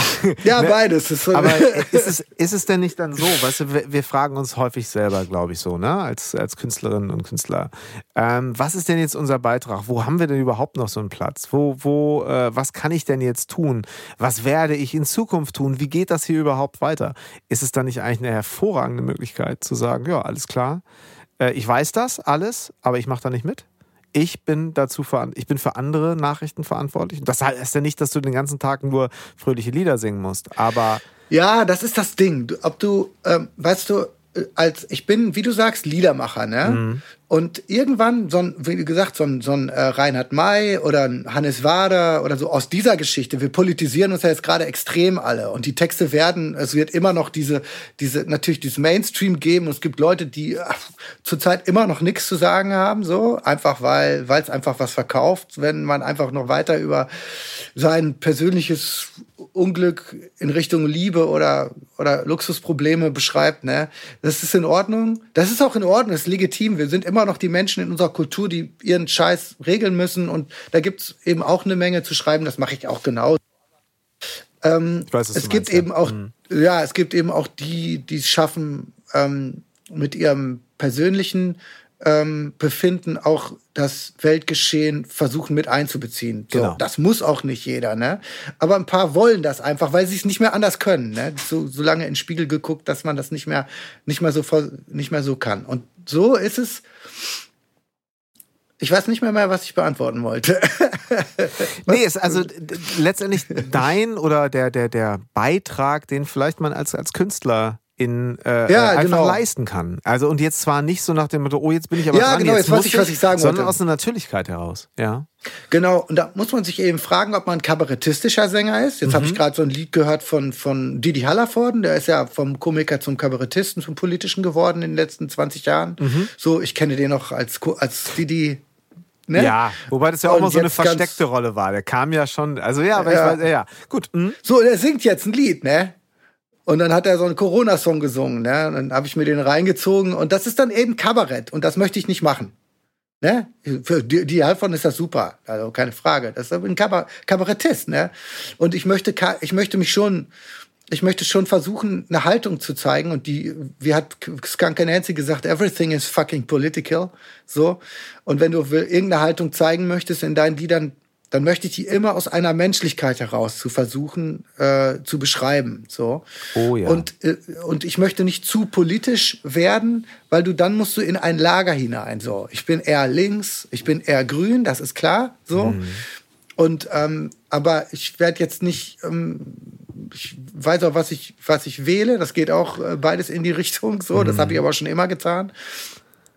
Aber ähm, jetzt muss man gucken heutzutage, deswegen heißt die Platte auch Falschgold richtig die letzte, weil heute, weil da war mir schon klar, als ich die geschrieben habe vor drei Jahren, dass, dass die Welt in so eine Richtung geht, in der jede Meinung eine Schnittmenge hat mit anderer, mit, mit Leuten, die, mit, wo man gar nicht dazu ge mhm. gerechnet werden möchte. So. Ja. Es vermischt sich gerade alles. Das ist wird ja gerade eindrucksvoll, ja. Ähm, wird uns das ja vor Augen geführt. Ja ja, der Mensch, der Mensch steht da vor sich selber, guckt in den Spiegel und ist Teil von sehr, sehr von Dingen, die er total scheiße findet. Hm. Und das wird ihm gewahr. Und, und, und muss dann dazu eine Haltung finden, äh, ob entweder als Umweltverschmutzer oder als Rassist oder hm. als ähm, äh, jeder muss gerade eben diese Tiefe in sich ausloten, und an sich an sich gucken, was was mache ich eigentlich, was was was habe ich? Also Rassist ist die härteste, Entschuldigung, ist die ist die härteste, sag ich mal, äh, das härteste Wort dafür, ne? Ja. Aber da gibt's ja auch Nuancen, ne? Das ganze versteckte, äh, die ganze versteckte Geschichte. Und wenn da darüber geredet wird, eben äh, wie tief das in uns verankert ist, also rein ja. evolutionär, Eben. Dann finde ich das, wie Hagen Räther sagt, eben auch total spannend. Ne? Also einerseits haben wir ein Bewusstsein, dass ich darüber hinwegsetzen kann, noch ein Echsengehirn zu haben. Ne? Also ähm, und andererseits ist aber auch Philosophie wichtig, um sich als Weltbürger zu, zu verstehen, so. Und zu verstehen, was bedeutet es denn, dass ich irgendwie stolz auf eine Herkunft wäre, die sich Deutsch nennt, weil ich äh, zufälligerweise in diesem Land geboren bin. Ich bin, ich bin, ich bin erstmal ein Bewunderer des menschlichen Daseins mhm. und ich mhm. habe eine Kultur, die ist deutsch und ähm, die interessiert mich, die fasziniert mich und ähm, aber nur, weil ich zufälligerweise hier geboren wurde. Ja.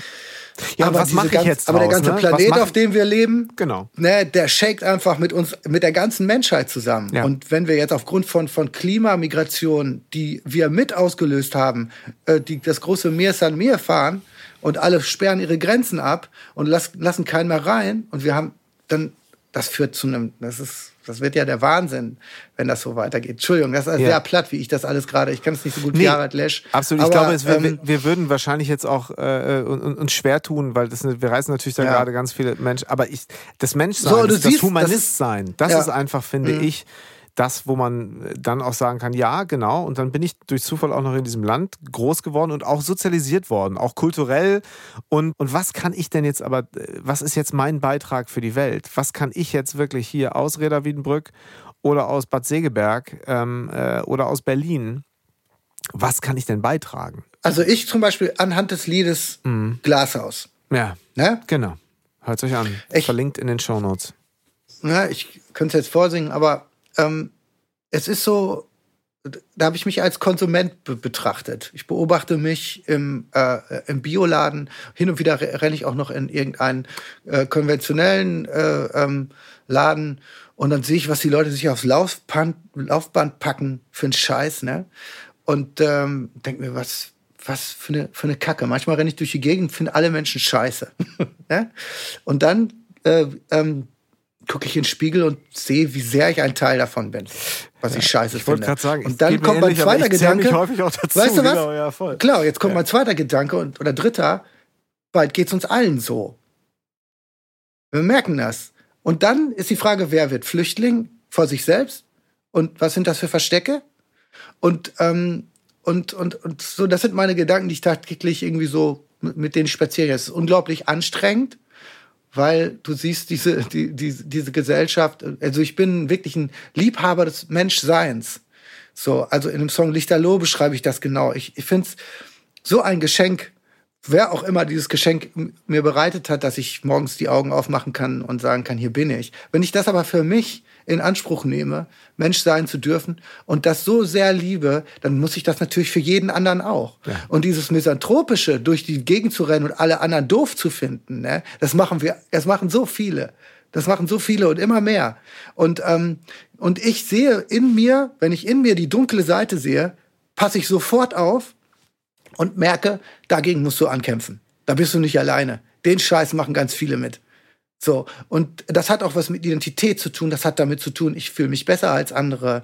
Guck mal, was der sich für einen Scheiß auf den Laufband packt. Und gleichzeitig weißt du aber, was, was du alles noch für Mist baust. Und es gibt auch Leute, die weitaus biologischer und ökologischer leben als ich. Und zum Schluss gibt's dann den Eremiten, der nur noch sich von Sand ernährt. Ah, weißt du? So, das, also, äh, ist, äh, ich habe gerade ein sehr schönes Interview auf, äh, gesehen. Da meinte einer, wir müssen unser Schuldbewusstsein in Selbstbewusstsein ähm, verwandeln. Ja. Gut. Und ähm, das fand ich super. Und, und ich suche zurzeit immer wieder nach Ausle aus, aus, Auswegen und Möglichkeiten, die Verschecke zu benennen, ohne dass man sein Gesicht verliert und dass man den Mut, Mut, äh, Mut findet, weiterzumachen. Und das mhm. ist so ein Song wie Glashaus. So. Ganz kurz, Gesicht ist, verlieren vor dir selber oder allgemein?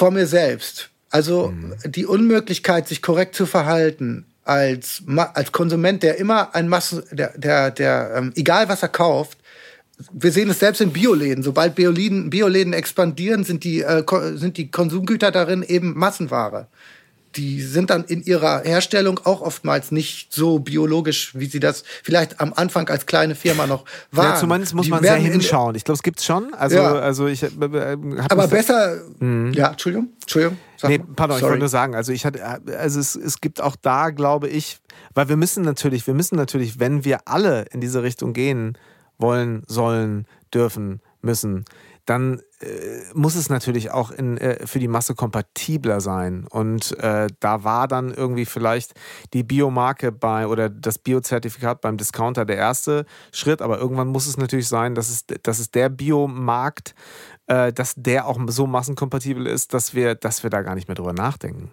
Oder ja. der Unverpacktladen. Oder wie siehst du das? Ja, klar, na, natürlich. Aber, aber du siehst ja, wie, wie die Wirtschaft sich ähm, die Zertifikate selber austeilt und wie dann einerseits das Bewusstsein beim Konsumenten wächst. Ich will was tun für die Welt. So, ich will, will mich als Konsument vernünftiger verhalten und dann liest du das Buch von Wilfried Hussmann, das Schwarzbuch gegen den WWF und du siehst, was das für ein, für ein, für ein Verein ist. Hm. Ja, das kenne ich jetzt ich nicht. bin sofort okay. ausgetreten aus dem WWF. Ja, das, war mir noch das nicht ist- bewusst. Mhm. Ja, das, das hat diese ganzen Zertifikate, Ma Marine, äh, äh, MSC und so. Ich meine, gestern war der Fisch noch überfischt und heute hat jeder Aldi, jeder Fisch ist irgendwie hat ein Zertifikat. Das ist doch bescheuert. Ich sehe es nur auch eigentlich nur fürs Bewusstsein. Ich sehe es nur als Einstieg.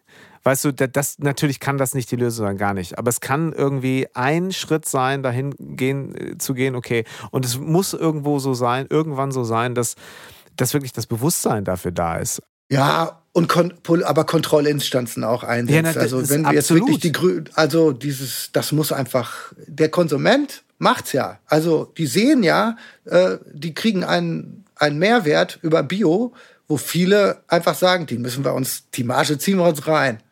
da kommt Bio drauf und dann zahlen die Leute auch für gutes Gewissen zwei Euro mehr für die Tomaten. Äh, Ja, und dann hast du diese, diese, dann hast du diese Augsburger Puppenkiste in, in, in äh, Granada, Spanien. Äh, Dieses, kennst du das Meer von der Augsburger Puppenkiste? Das Meer? Das sind immer so Zellophanfolien, Ja, ne? genau. so, sag ich immer. Du warst es schon mal, ich hatte, das ist, also die Spanier decken sich zu mit Zellophanfolie und Bio-Erdbeeren, ne? Nee, Also- nee, aber also dann ja aber bitte auch Herkunft und lokal und, Und regional, und so. zumindest regional. Ich glaube auch Ja. Also man kann was tun. Man Ja, kann was ja, tun. ja gut, aber jetzt mal Und die vielleicht- Politik muss unbedingt ähm, das reglementieren. Absolut. Aber es geht ja jetzt auch schon wieder darum, so, äh, äh, wie, wie, wie siehst du das so? Äh, gestern, wo war es in einem Podcast, ging es, ähm, ich glaube, Atze Schröder und Leon Winscheid unterhielten sich darüber. Du Ja. bist auf Mallorca, Atze. Äh, ist das denn schon wieder in Ordnung? Darf man das denn? Ist das korrekt? Und Atze so, nö. Und dann dachte Leon Winscheid, äh, es ginge darum, wegen Corona und so weiter, jetzt doch nicht auch noch. Und, und, und Atze sagte, ach, du meinst wegen Corona? Ach, haben wir den Klimawandel schon wieder ganz vergessen? Nee. Geiler ich fahre kein. Auto mehr, ich bin ich. Hab vegan. ich gerade gesagt. Und, Super. Mhm. Weißt du, und sagte halt so, es- aber es geht um was ganz anderes. Aber ist es dann eben auch das Ding, und ich überlege es mir halt, ich bin nie Vielflieger gewesen, weil ich nicht gerne fliege. So, Ja. aber ähm, äh, ist das etwas, was sich für dich grundlegend dann jetzt auch geändert hat? Zu sagen, also da ist die Einladung zu sagen, Mensch, komm vorbei, Ingo, Songwriting-Meeting. Ich habe hier ein schönes Haus auf dem Land auf äh, Ibiza gebucht. Wir können hier ein bisschen abhängen. Oder äh, und du sagst, naja, ist ja auch mein Job. Hm, hm, weiß ich jetzt auch nicht so genau. Ich flieg mal rüber. Ja, ich kenne Leute, die mir sehr nahestehen, die fahren SUV und ähm, die fliegen auch anders und so. Und da sitze ich auch manchmal auch in der Kiste mit drin. Da kann man mich auch sehen und dann kann man mich hier, wenn man das richtige Foto von mir macht, stehe ich da wie ein Vollidiot. ich meine nicht von außen. Aber ich meine nur mal nicht, so, ich meine ne? nicht, nicht mit Finger drauf Äh, zeigen. Ich meine wirklich für einen ja. selber, für das Gefühl. Ja, ich selber äh, f- fliege. Ich habe mir vorgenommen, und bisher ist es Corona-bedingt ähm, auch gar nicht möglich gewesen, dass ich ähm, noch in Urlaub fliege. Ja. Ja. Aber ähm, auf keinen Fall fliege ich zweimal im Jahr in Urlaub.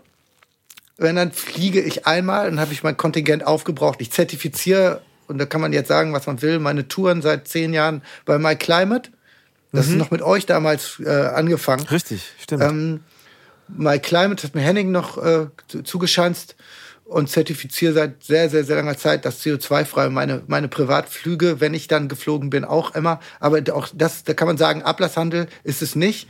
Es ist ähm, die erste Möglichkeit gewesen, zumindest dafür zu bezahlen. Und das wird wird ja auch jetzt letztendlich äh, zur Pflicht. Ja. Und ähm, äh, da kommt Geld rein, damit kann man wieder was Gutes machen. Das bedeutet aber nicht, da muss man aufpassen, dieser sogenannte Rückkopplungseffekt. Mhm. Ne? Ich kaufe mir eine Bio-Käse Bio, äh, Käse bei ähm, im Bioladen, dafür fliege ich aber auch noch in Urlaub. Ne? Ja, ja. Also die sind gefährlich, dass man sich einerseits was auf sein Guthabenkonto schreibt Mhm. und dann aber auch viel und dann aber auch sich wieder cool fühlt, irgendwie zu Ja. sagen, ja, dafür fliege ich übers Wochenende dann doch mal irgendwo hin. Ne?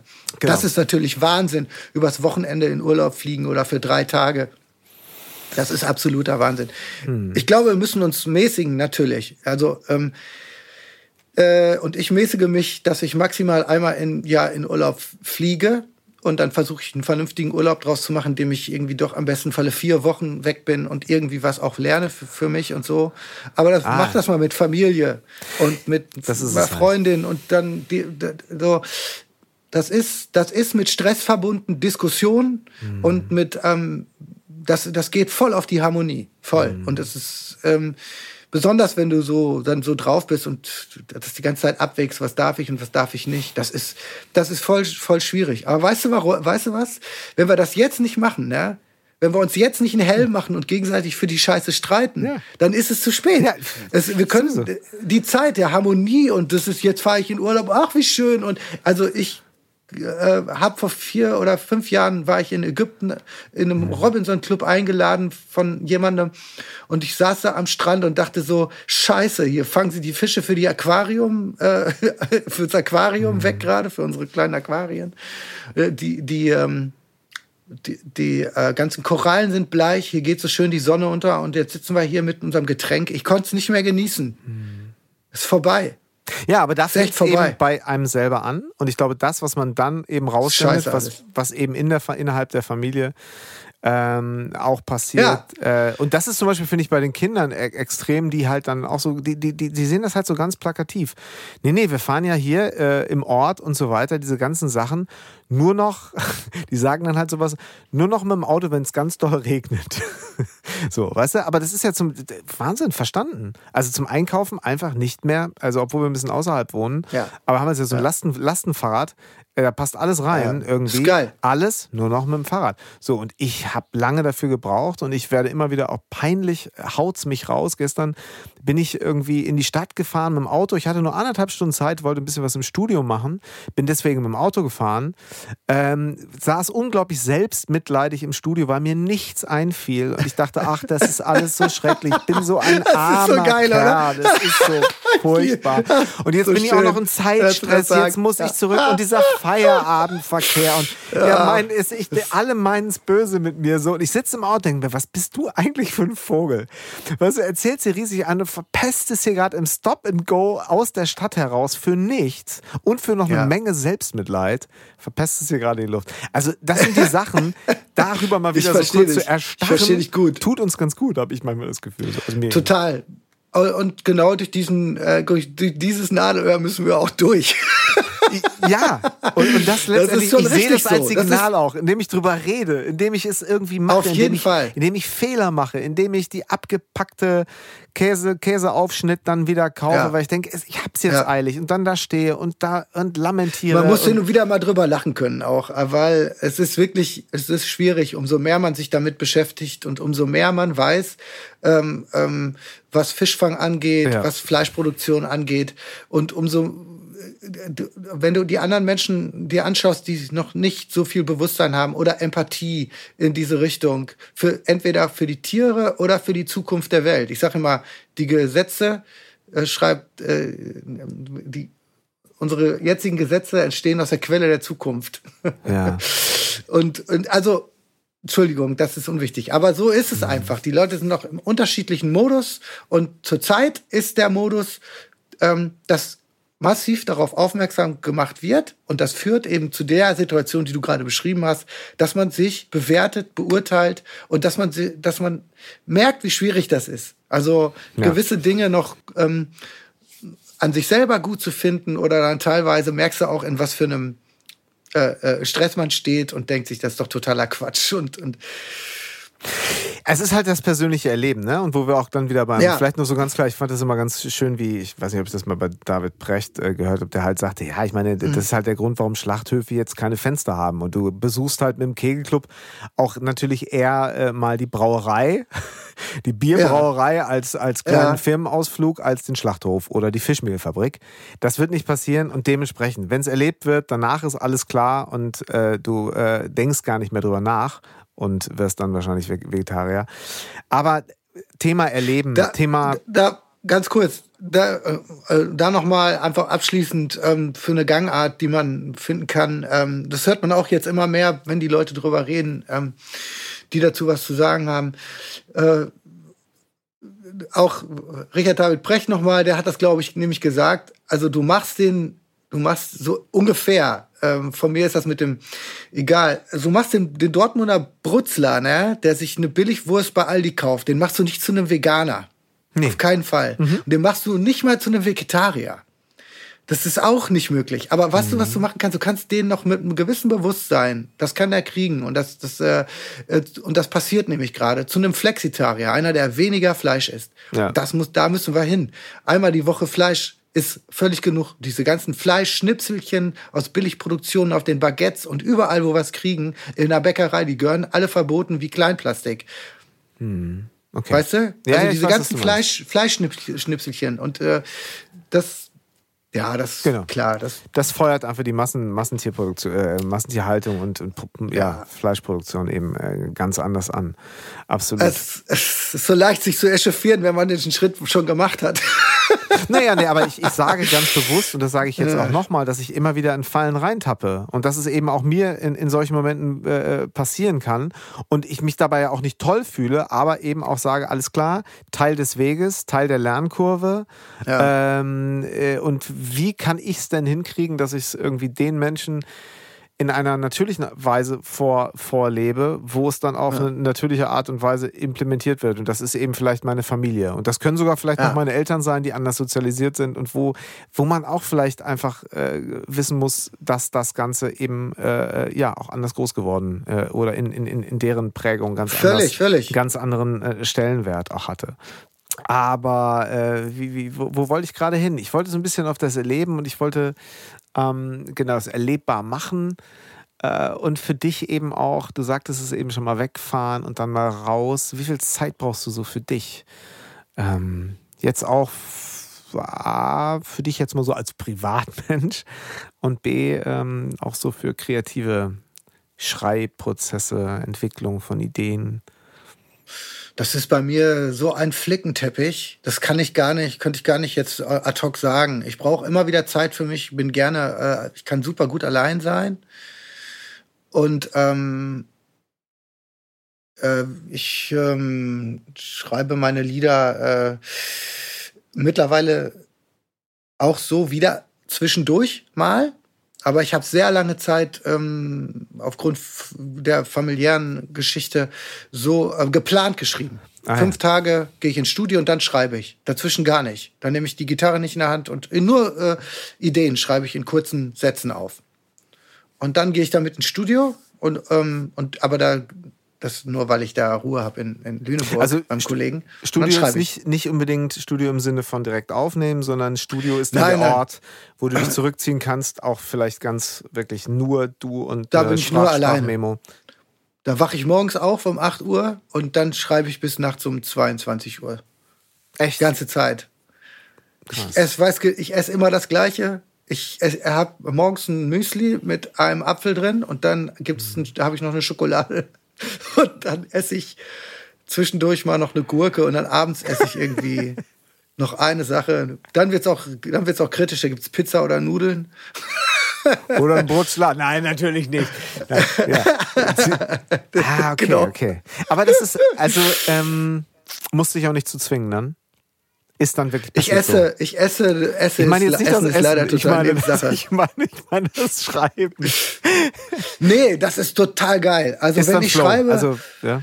nee, nee, es ist nicht Flow. Also ich mühe mich ja wirklich auch ab. Ich könnte auch viele Sachen einfach aufgeben und sagen, so jetzt versuch dich noch mal an einem anderen Thema und geh doch mal den, such doch mal, was, such doch mal, ob das Wasser auch irgendwie leichtere Wege nimmt als das, wo du dich gerade verbeißt. Ah. Ich kann mich unglaublich an, an Themen verbeißen mhm. und ähm, ich bin selbst auch, äh, ja und ähm, es hat sich zu oft gelohnt.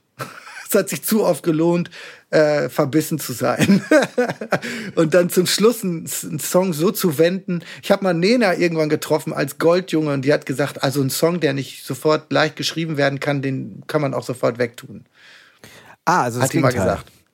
Das Gegenteil, ist völlig in Ordnung. Also man kann auch sagen, wenn das nicht sofort aus der Hüfte sich so entwickelt und das ist mein Inneres, das schieße ich so raus, dann, äh, dann, wenn das erst kompliziert entwickelt werden muss, ich weiß auch nicht, das also ich bin eher der, der das kompliziert entwickelt und es muss aber nachher, ähm, es muss einen Flow natürlich dann haben. Das fühlt sich dann alles viel leichter an, als es dann, als die Entwicklung war teilweise. Ist ja aber auch so ein bisschen eine Vertrauenssache, ne? Also darauf zu vertrauen, dass es Total.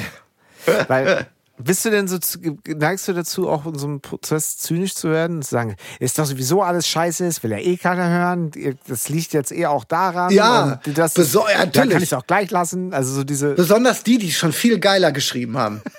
Die, die das schon viel geiler geschrieben haben, viel besser und auf den Punkt gebracht haben und mit Wahnsinnsmelodien, die am Ende ihrer Produktion so Sachen rausgehauen haben, keine Ahnung, so ein Peter Fox oder so, wo man denkt, so meine Scheiße, was ist das? Was Ach, ist das? Ingo, wenn du wüsstest, wie viele Leute so über dich reden und sagen, ich Ja, würde so aber- gerne mal. Aber gut, das ist, äh, da, ist da kommen wir ja noch Ah. weiter ab. Das haben die. Ja, es geht also. Ja, ähm, ich habe diesen Song geschrieben, geplatzter Knoten. Es, ähm, Du bist hier im Grunde genommen nur kurz abhanden gekommen. Eine meiner. ja, den habe ich äh, dafür geschrieben, weil ich war in so einem richtigen.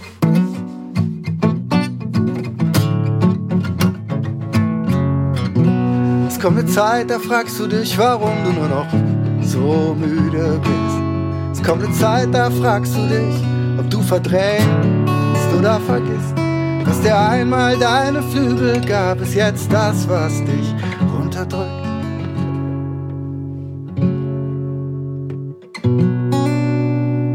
Ach, Text vergessen. Text vergessen. Ja, ich, ich bin sehr schlecht darin, äh, deswegen sollte die Gitarre nicht aus, äh, in der Hand nehmen und mal ebenso. Ingo, Aber, ähm, wir könnten dir und wir möchten dir so viel, aber ich überlege gerade, wir werden die nächste Folge machen wir hier, wenn du mal wieder in Reda bist, in Münster, hier bei mir im, Ja. Wald, im Waldstudio und da nehmen wir dann direkt auch noch ein paar Unplugged-Versionen mit Ja, das, auf. sollten wir, das, das finde ich gut. Das sollten wir mal machen.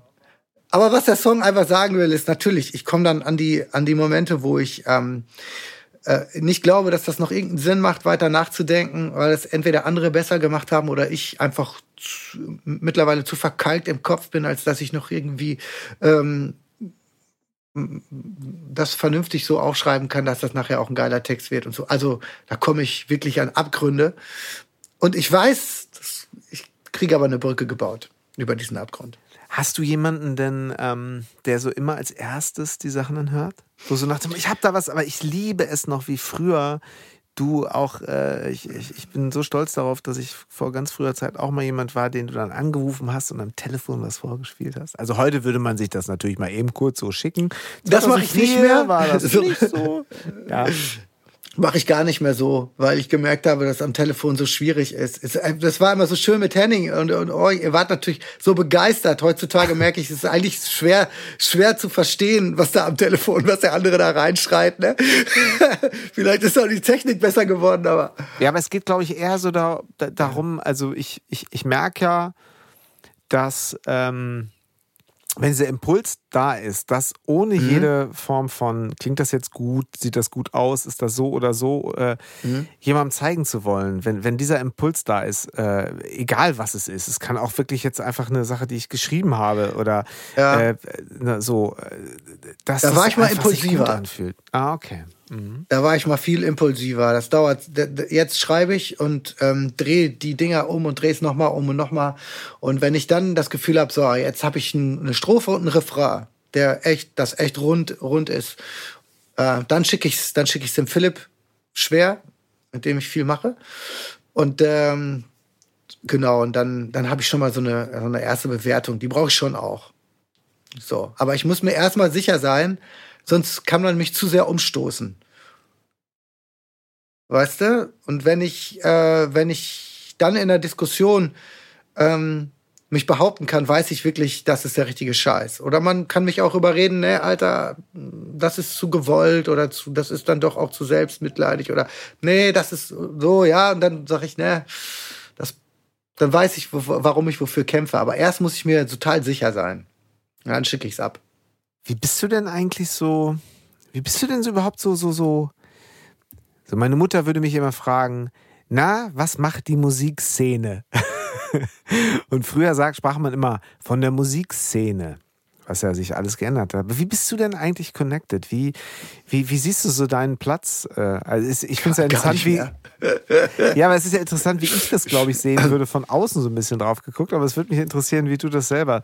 Ähm, also jetzt gerade auch nach dem Jahr Pandemie, oder wir sind ja fast, fast schon anderthalb Jahre da jetzt irgendwie drin. Ähm, wie, äh, wie definierst du dieses, äh, dieses Künstler in sein, äh, im Umgang mit Krisen, im Umgang mit äh, Statussymbolen, mit dem, was früher normal war. Also sprich, ja, ich mache es, weil mir einfach auch Leute zujubeln sollen auf der Bühne. Okay, fällt weg. Jetzt muss ich gucken, dass ich ah, Jubel in mh. Form von, von, von anderen Dingen kriege. Wie, ah. wie, wie siehst du das gerade? Ja, ich habe gemerkt, dass Streaming-Konzerte äh, nicht befriedigend sind. Total unbefriedigend. Ja, ja. Ähm, und äh, ähm, so, jetzt kommt aber ein interessanter Gedanke. Also eben habe ich irgendwann mal über Demut gesprochen vor Musik und so, ne? Mhm. Und äh, dann merkt man doch jetzt zur Zeit, dass das Ego mal wieder auch doch eine, eine Rolle spielt, ne? Ja, so, klar. ist aber auch nicht alles nur so von wegen Peitsche in der Hand, ach, dein Ego will ja nur befriedigt werden. Nein, Musik geht ja auch viel weiter. Das ist ja auch, das ist eine Sache, die in einem Miteinander, und das sage ich jetzt mal ganz äh, kitschig, spirituell ähm, genossen wird, Voll. so, ne?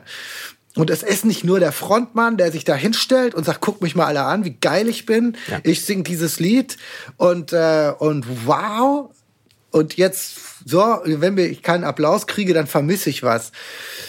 Ähm, das ist es, das ist, diesen Teil gibt's, glaube ich, fast in jedem Frontmann und, ähm, äh, aber es gibt auch diesen, diese Ehrfurcht und es gibt dieses Miteinander, ähm, äh, in dem die Musik anfängt zu wachsen weil die Leute einen dann äh, anschauen und zujubeln und man über sich hinaus wächst. Und dann merkt man, die Musik wird größer als man selbst. Und in dem Moment schaut man, ist man zusammen in diesem spirituellen Raum und macht dann Musik, weil man gerade beobachtet wird. Die Musik wird viel geiler. Und das kannst du im Proberaum, kannst du 100 Stunden proben und du hast dann irgendwann den Moment, wo dann nach sechs Stunden Proben die Band sich auch weinend anguckt und sagt, boah, war das geil, Alter, war das geil gerade. Jetzt haben wir es hingepackt. Ja. Und bei einem Konzert passiert das viel öfter, viel öfter, weil die Leute einen angucken, die sind da. Und äh, das vermisst man enorm, dieses Miteinander Musik machen, nicht nur mit der Band, sondern mit den Menschen, die einen anschauen und man über sich hinauswächst und die Musik besser und größer wird, als man sie jemals äh, auch nur im Proberaum hingekriegt hätte. Das ist Wahnsinn. Und dafür sind Menschen auf dem Konzert und genießen das. Das ist die sogenannte Seelennahrung. Mhm. So. Total. Und das ist das Leben, das wir führen, ne? Wo wir sagen, ich will leben. Ich gehe auf ein Konzert und da lebe ich. Da bin ich der Mensch, erlebe mich selbst. Und das ist total viel wert. Und das, geht, das gibt's gerade nicht. Das Voll. wird nämlich gerade verhandelt, ob das überhaupt wert ist. Aber egal. Ja, das ist, äh, da sagst du was, das macht natürlich dann nochmal eine andere Tür auf. Wenn man vielleicht so nochmal so ein bisschen bei dem Spirituellen auch bleibt, so was ich natürlich extrem, äh, also machst du bei mir ja, oh, rennst ja offene Türen ein. Nee, also ähm, ich weiß, was du meinst und äh, ich würde dich jetzt zum Beispiel eben auch als, als, als Sänger auf der Bühne oder als Performer hast natürlich auch was sehr Körperliches so. Das heißt, einfach mit dir selber, wie du spielst, wie du das lebst, ähm, wie du dann eben auch mit deiner Band, je nachdem wie groß die Besetzung ist, ähm, ihr habt ja jetzt irgendwie auch, glaube ich, schon dreimal diese Weihnachts- oder Jahresübergangstour gemacht, glaube ich, ne? Ähm, mhm. Die heißt ja, ja ein Jahr aus oder wie, wie nennst du das immer? Ja, äh, ja, genau. Die heißt ja aus, ja ein. Also, Deswegen so rum, ist ja haben klar. wir so genannt, damit wir im Dezember und im Januar auf Tour gehen können. Ja, ja das, ist, das, ist, das ist geil. Nein, aber ich meine auch so die Besetzung, ich glaube erst war, war der im Trio unterwegs, ich weiß nicht, ob es jetzt schon größer geworden ist, aber diese, diese Form der Körperlichkeit auch es im Spiel. Im ja, genau. Ähm, mit, miteinander so. Das ist ja etwas. Ähm, gut, aber jetzt ist es nun mal einfach so, dass gesagt wird, geht halt nicht. Ähm, ist es denn dann nicht so, wenn du jetzt sagst, okay, alles klar, diese Körperlichkeit, die bleibt halt echt auf der Strecke, wenn ich in iPhone singe, was vor mir steht. Ja. Aber ist es nicht einfach äh, natürlich, wie kommt denn aber das, dieser Effekt bei dir an, dass da wahrscheinlich Menschen sitzen, die sagen, boah, bisher war mein Tag echt doof. Und dann hat dieser Typ ins Telefon gesungen und ich, es hat mich, es tat ja, mir ist, so gut. Ja, das stimmt. Also kommt es bei dir an, weil weißt du, einige sagen, ja, weiß ich, ich muss das, ich muss das körperlich, aber ich muss das sehen. Ich, das ist ein Kommentar, den einer schreibt oder repost, das, das ist es, das berührt mich nicht. Wie ist es bei dir? Ich bin manchmal, ich bin, was das angeht, innerhalb der digitalen äh, Geschichte ähm, fehlt mir manchmal die Empathie. Mhm.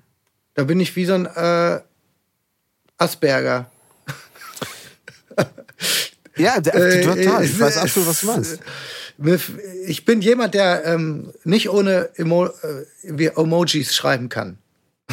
Aus Angst, dass ich jemand verletze oder das, weißt du, was ich meine? Oh, das ist ich, so, ich glaube, das ist in der Kommunikation dem, ein so dem, riesengroßes Thema. Es geht nicht nur dir, du. Das ich glaube, das mit dem, mit dem Schweiß, mit der Schweißperle der Grinsende, ich glaube, das ist mein Lieblingsding. Der Emoji, mit der, der Grinsende, mit der Schweißperle. Ja, ich überlege gerade Wenn du das Wort, wenn du das Wort P-U-H schreibst, puh, ja. dann, siehst, dann, kommt, dann kommt der. Das ist, glaube ich.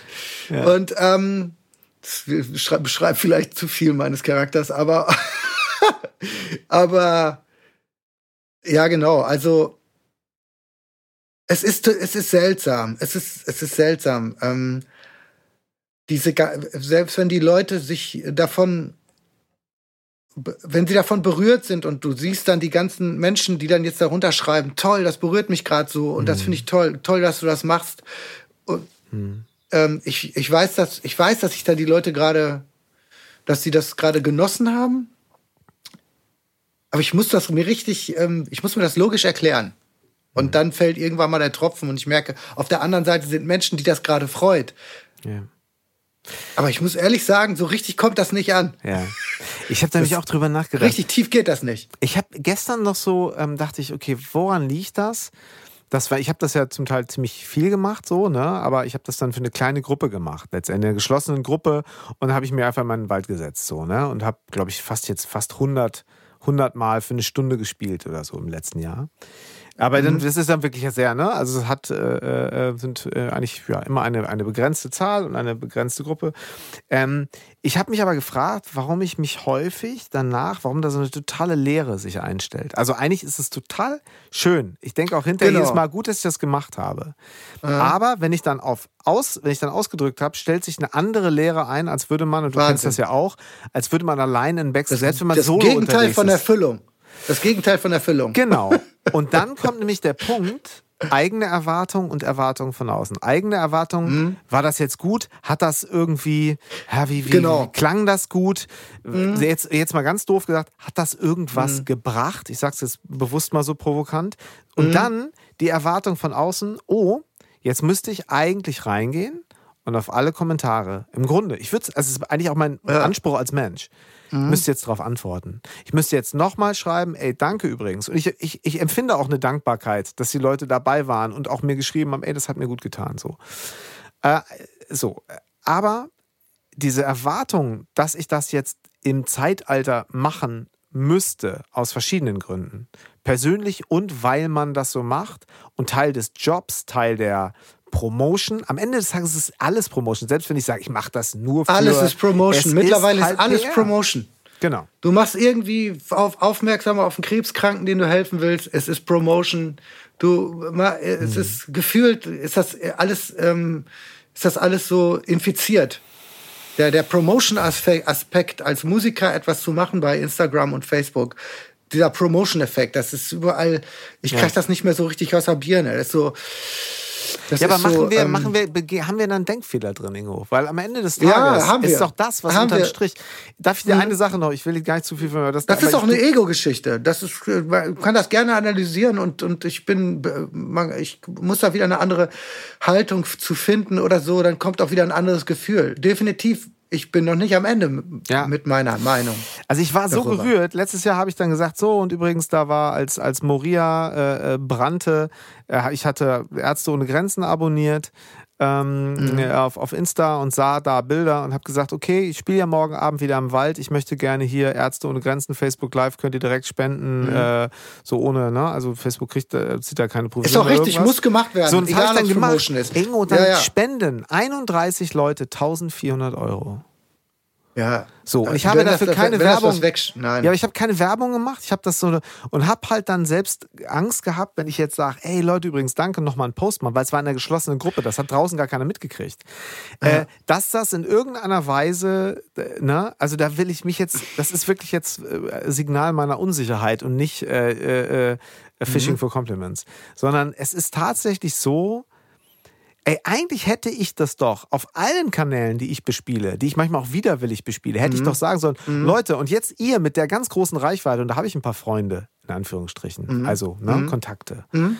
Ey, Ja. wenn ihr das jetzt alle noch teilt, stell dir doch mal vor, was wir dann eventuell Mhm. für Ärzte ohne Grenzen. Und ich weiß aus sehr sicherer Quelle, dass die einen wahnsinnig guten Job machen. Egal, ob es in der Seenotrettung ist Mhm. Ja. oder äh, Ja. vor Ort. So. Ähm, Mann, und st statt, statt zu sagen, hau es doch raus, lass doch jetzt alle Popstars, die du vielleicht, mit denen du irgendwie verbandelt das auch noch teilen, dann kommt, was, was kommt denn dann da raus? Mache ich es nicht und bin so wie beleidigte Leberwurst noch zu Hause, dass es, äh, dass ich, also weißt du, bin auch selbst mitleidig dabei, weil ich dachte, naja, gut, es ist einfach nicht so mein Ding. Quatsch, oder? Quatsch, ja. ist doch Quatsch. Ja, ist, ist, ist, wenn es was wegschafft, ne, man könnte dann ja die ganze Zeit was machen. Ich könnte die ganze Zeit Werbung für die Sea Shepherd machen und, und so und, und zieht euch rein, was die da machen. Und äh, Jane Goodell könnte ich die ganze Zeit benennen und posten und reposten und so. Sollte ich das einfach machen, ne? Und, ähm, und dann sagt wieder einer, das ist so ein gut Mensch, der tut da die ganze Zeit so einen auf und so. Dann kann ich so einen Scheiß drauf. Dann kannst du mich ja nennen, wie du willst. Aber Ja. ich, ich möchte einfach für sorgen, so, ne? Das sollte eigentlich tatsächlich an erster Stelle stehen, weil das, das Internet derzeit für Bewusstsein sorgt. Auch für Unbewusstsein und auch für viel Scheiße. Aber es muss auf jeden Fall auch ein, äh, auf, der, auf die andere Seite was gepackt werden, ne? Und klar, also, Ja, da sind wir vor allen Dingen wieder bei dem Thema, wie du eben sagtest, weißt du, Drama, schlechte Emotionen, schlechte Nachrichten, Macht, schafft äh, äh, Aufmerksamkeit, Aufmerksamkeit bezahlt letztendlich äh, da- das, womit äh, Geld äh, ver- verdient wird im Netz. So. Also, aber was haben wir in der Hand? Was können wir machen? Und ich glaube, es gibt weißt du, nichts Gutes, außer man tut es. Ja? Song, äh, wir reden so viel, ne, gerade auch, und ich, alles, was du gerade gesagt hast, sind genau die Gedanken, die ich habe, dieses für und wieder abzuwägen und währenddessen passiert nichts. Da ist man schon fast wie die, wie so ein Corona, wie die Corona-Politik. Aber weißt du, was ich jetzt gerade in diesem Moment denke, Ingo? Das Am Anfang, ist, ja. ich habe dir gerade die Geschichte da mit Ärzte und Grenzen. In meinem Kopf Ja. im Hintergrund rattert es, dass das jetzt in diesem Podcast so rüberkommen wollte, als hätte ich das nur noch mal droppen wollen, was ich, ne, so, für meine Awareness ja, und für meine. klar, ich verstehe, Das rattert verstehe. jetzt gerade Hm. in meinem Kopf. Natürlich. Aber ich glaube, da können wir uns alle gegenseitig, weil, äh, also helfen und auf die Sprünge helfen, weil am, am Ende ist es so, jemand, der Texte schreibt wie du, und es ist mir einfach nochmal aufgefallen, weil ich, äh, ja, es ist, es ist so, so großartig. Man denkt, man hat es irgendwie doch alles schon so oft gehört und äh, unter anderen Vorzeichen und auch nochmal mit, mit einer anderen Erinnerung oder vielleicht auch nochmal anders reingehen in die Erinnerung, äh, hört man die Sachen nochmal anders. Wer Texte schreibt wie du, der, äh, dem würde man ja von außen sagen, ja, aber der versteht das doch alles. Der kann doch, der pflückt doch gerade die großen Zusammenhänge auseinander. Und trotzdem bleibst du Ja. manchmal auch an diesen für andere Leute vielleicht selbstverständlichen Kleinigkeiten hängen. Ja, ich glaube, genau, ich glaube, da kommt man auch nicht so richtig drum herum. Ne? Ich frage mich dann immer, fehlt es dir einfach an Selbstbewusstsein, ne? Um wirklich ähm, Alpha-Tier zu sein, dem das direkt so scheißegal ist, dass das einfach voll durchzieht. Ne? Dazu musst du auch wieder ein bisschen wahnsinnig sein.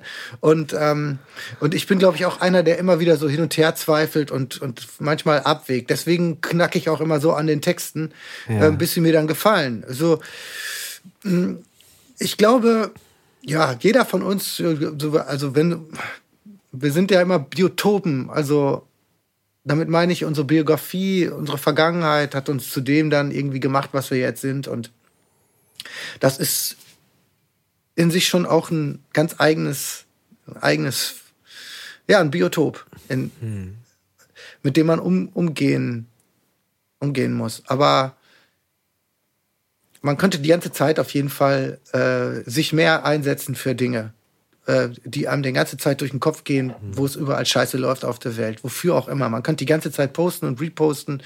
Ich könnte, da könnte ich jetzt eigentlich den ganzen Tag das machen. Aber das ist jetzt einfach nur die, das Versuchen, nichts zu tun, nur weil man anderes Extrem benennt. Ne? Ja, ja, ja. Das, das Also ist ja so, dass was. nicht so, dass ich nichts tue, ne? Nein, ge- ge- deswegen so, frage ich dass ich dich ja. Du bist ja nun von, von, schon so wahnsinnig lange aktiv. mache schon auf viele Dinge aufmerksam, aber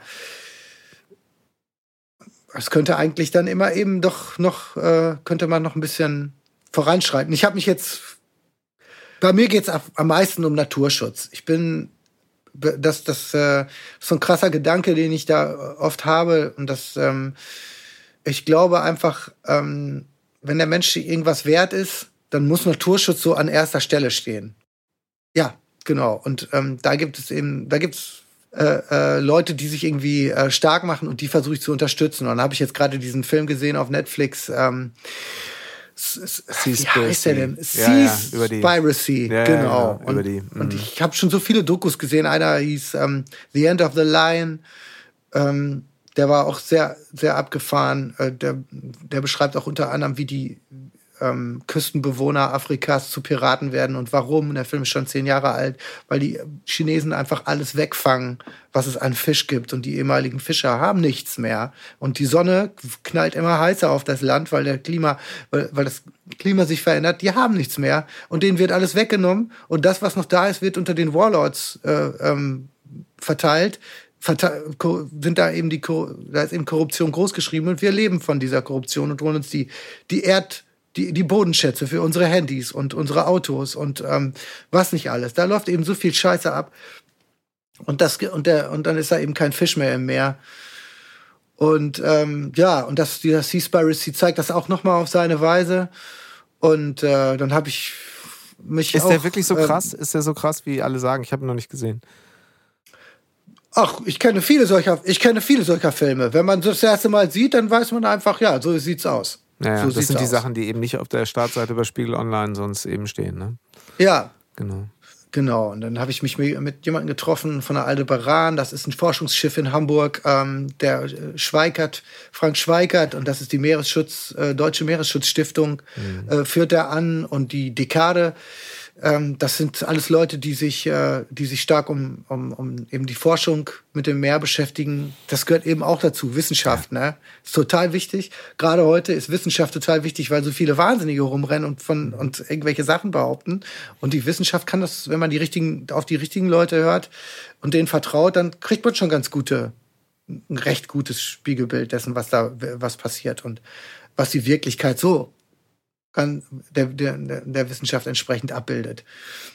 Ja, und da mit denen mache ich mich gerade auf jeden Fall auf, viele neue Projekte ähm, zu begleiten. Also du sagst gerade Wissenschaft, also das ist halt in dem, in dem, Thema, ne? wir haben halt eben ja auch viel über Mindfulness und, und, und so weiter und Selbstoptimierung ist ja auch gerade so ein, so ein Thema, wo, Selbstoptimierung, ja. wo halt so, weißt du, äh, ganz viel natürlich über Meditation, Yoga, über die entsprechenden sonstigen Habits, Routines und Purposes äh, so gesprochen wird und auch sehr zum Teil sehr lifestyleig gesprochen wird, weil dahinter natürlich auch mal große Produkte Magic stehen. Place. Ja, I know. Und äh, das ist ja alles, die Awareness dafür ist ja im Grunde auch total gut, aber da ist es ja zum Beispiel auch so, weißt du, wir, äh, wir sind ganz glücklich, wenn wir wenn wir sagen können, ja, es ist jetzt auch wissenschaftlich ganz klar belegt, wie gut Meditation ist und was es genau macht. Und das mhm. Waldbaden zum Beispiel, Shinrin-Yoku, äh, mhm. absolut mhm. wissenschaftlich nach, nachgewiesen diese und jenen Effekte hat. Also wir sind da eigentlich hinterher.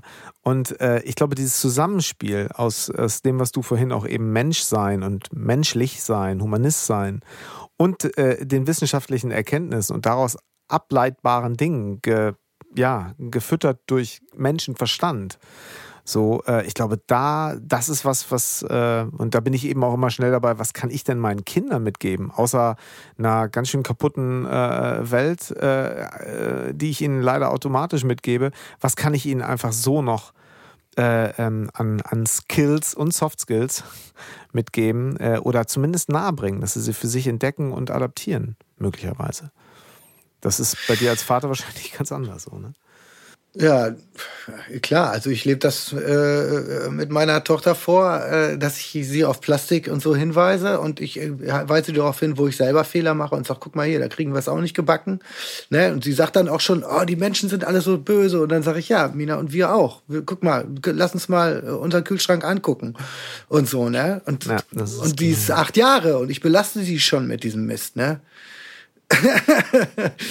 weiß nicht, ob das korrekt Na, ist. Also ich, ich muss da eben immer aufpassen, mhm. dass sie dass so ganz schwerelos, äh, die hat eine tolle Kindheit. Also das weiß ich. Und ähm, aber ich, ich bin auch immer dabei, äh, sie da in die Richtung die ganze Zeit aufmerksam zu machen und stehe dann eben auch sel muss selber dafür gerade stehen dann auch immer. Und das ist eben das Ding, wenn wir unsere Kinder erziehen, dass wir merken, was was wir da dran erziehen wollen. Hier aufs Handy gucken. Ne? Ich bin auch ständig dabei, auf dieses, auf dieses blöde Ding zu glotzen. Aber da ne? fängt es ja auch schon mal an, genau. Auch das vorzuleben, ne? Das habe ich, da ist es bei Ja. uns gerade ein Riesenthema, weil halt das iPad mittlerweile eben ja acht, genau, Elvis ist auch acht, Ja. das ist halt ja, ist ja tatsächlich so, das ist ja so in die, in die, in die, äh, in den Hausgebrauch, eben auch schulisch natürlich so äh, mit, mit eingegangen. Aber ähm, was du gerade sagtest, ähm, ich finde zum Beispiel, also die, die Jungs hören ganz viel so richtig geile Sachen von Was ist was, zum Beispiel so Was ist was CDs oder Tonys, wo wirklich Themen angesprochen werden. Also wirklich, wo ganz klar, wo auch wirklich relativ strikt äh, gesagt wird, so, übrigens, wenn das mit der Abholzung des Regenwaldes so weitergeht, dann wird das das und die, diese und jene Form haben und äh, Folgen haben und nicht so ein bisschen, ja, könnte sein, hä? Ja. sondern das wird so sein und das wird, und äh, da wird dann echt auch kein, also für Kinder natürlich aufbereitet, so, aber ich finde es gut, wie klar das kommuniziert wird. Und genau, ich zucke auch zusammen und denke, oh, altes, ich muss dringend, danke, danke für die Info, danke, ich nehme diese Info mit in alles, was ich ab jetzt tue. So. Ja, das, das, ähm, das ist das, das ist wohl dieses Zeitalter, in dem wir jetzt stehen. An dieser Grenze stehen wir noch, an den, den Möglichkeiten. Das ist vielleicht gerade der Point of No Return, den wir jetzt gerade überschreiten. Der, der sogenannte Point of No Return. Ab jetzt ähm, nehmen wir nur noch aus der Zukunft. Ne? Ja. Wir nehmen nur noch weg. Da ist nichts, da ist keine Ressource Zukunft mehr, ähm, die wir weiter belasten können. Ja. Und ähm, das ist, glaube ich, wissenschaftlich jetzt gerade so. Und Ja, ich glaube, genau. letztes Jahr im Das Mai war das, glaube ich. Ja, ja, das ja. war der Point, Point of No Return. Genau. Und ähm, wir, ich, ich habe mal, das ist total pathetisch, ich habe mal, äh, ich habe das nie veröffentlicht, das Gedicht, und ich habe auch ne, den Song noch nicht veröffentlicht und nicht drüber geschrieben, und das war so schwierig. Und mein, mein derjenige, mit dem ich manchmal meine Dispute über meine Texte habe, der hat es auch nicht so richtig verstanden. Aber ich bin immer noch mit diesem Bild. Ich äh, äh, saß mal am Strand und finde einen, einen Soldaten. Und der Soldat hatte, hatte keine Waffe in der Hand. Also ein, Sondern ein Spielzeug, Zinnsoldaten. Ein kleiner, nicht Zinn, sondern diese kleinen Plastiksoldaten, mit denen ich früher auch Krieg gespielt Ja, okay, habe. okay. Diese Ja, okay. kleinen, Mhm. da Das gibt's ist die braune, die braunen und die grünen. Die hellbraunen waren die Ja, Amis also und ich, die durfte grünen sowas, waren die ich durfte sowas nie haben. Nein, oh, Nein, ich habe Krieg nein, gespielt, nein. wie bescheuert. Ich ich habe am haben. liebsten Krieg gespielt. mein Vater, mein. Vater hätte, der, ich durfte, wenn überhaupt mal so, irgendwie so ein, so Indianer, äh, Indianer äh, Tomahawk haben oder so. Aber, na okay, Entschuldigung, weiter. Ja, weiter, ja ist okay. Also ich habe unglaublich gerne Krieg gespielt und, und mit Soldaten und Panzer und, und so alles Ingo, du machst dein gesamtes Image hier kaputt. Verdammt nochmal, rede dich doch nicht um Kopf und Kragen. Ja, ja, aber dann finde ich diesen Soldaten und äh, habe halt gemerkt, der, hatten, äh, der hatte einer von diesen Soldaten. Es gibt, wenn du diese Pakete aufmachst, ich erinnere mich noch sehr gut daran. Da gibt's da, dreimal gab's den Flammenwerfer, wenn man den gehabt.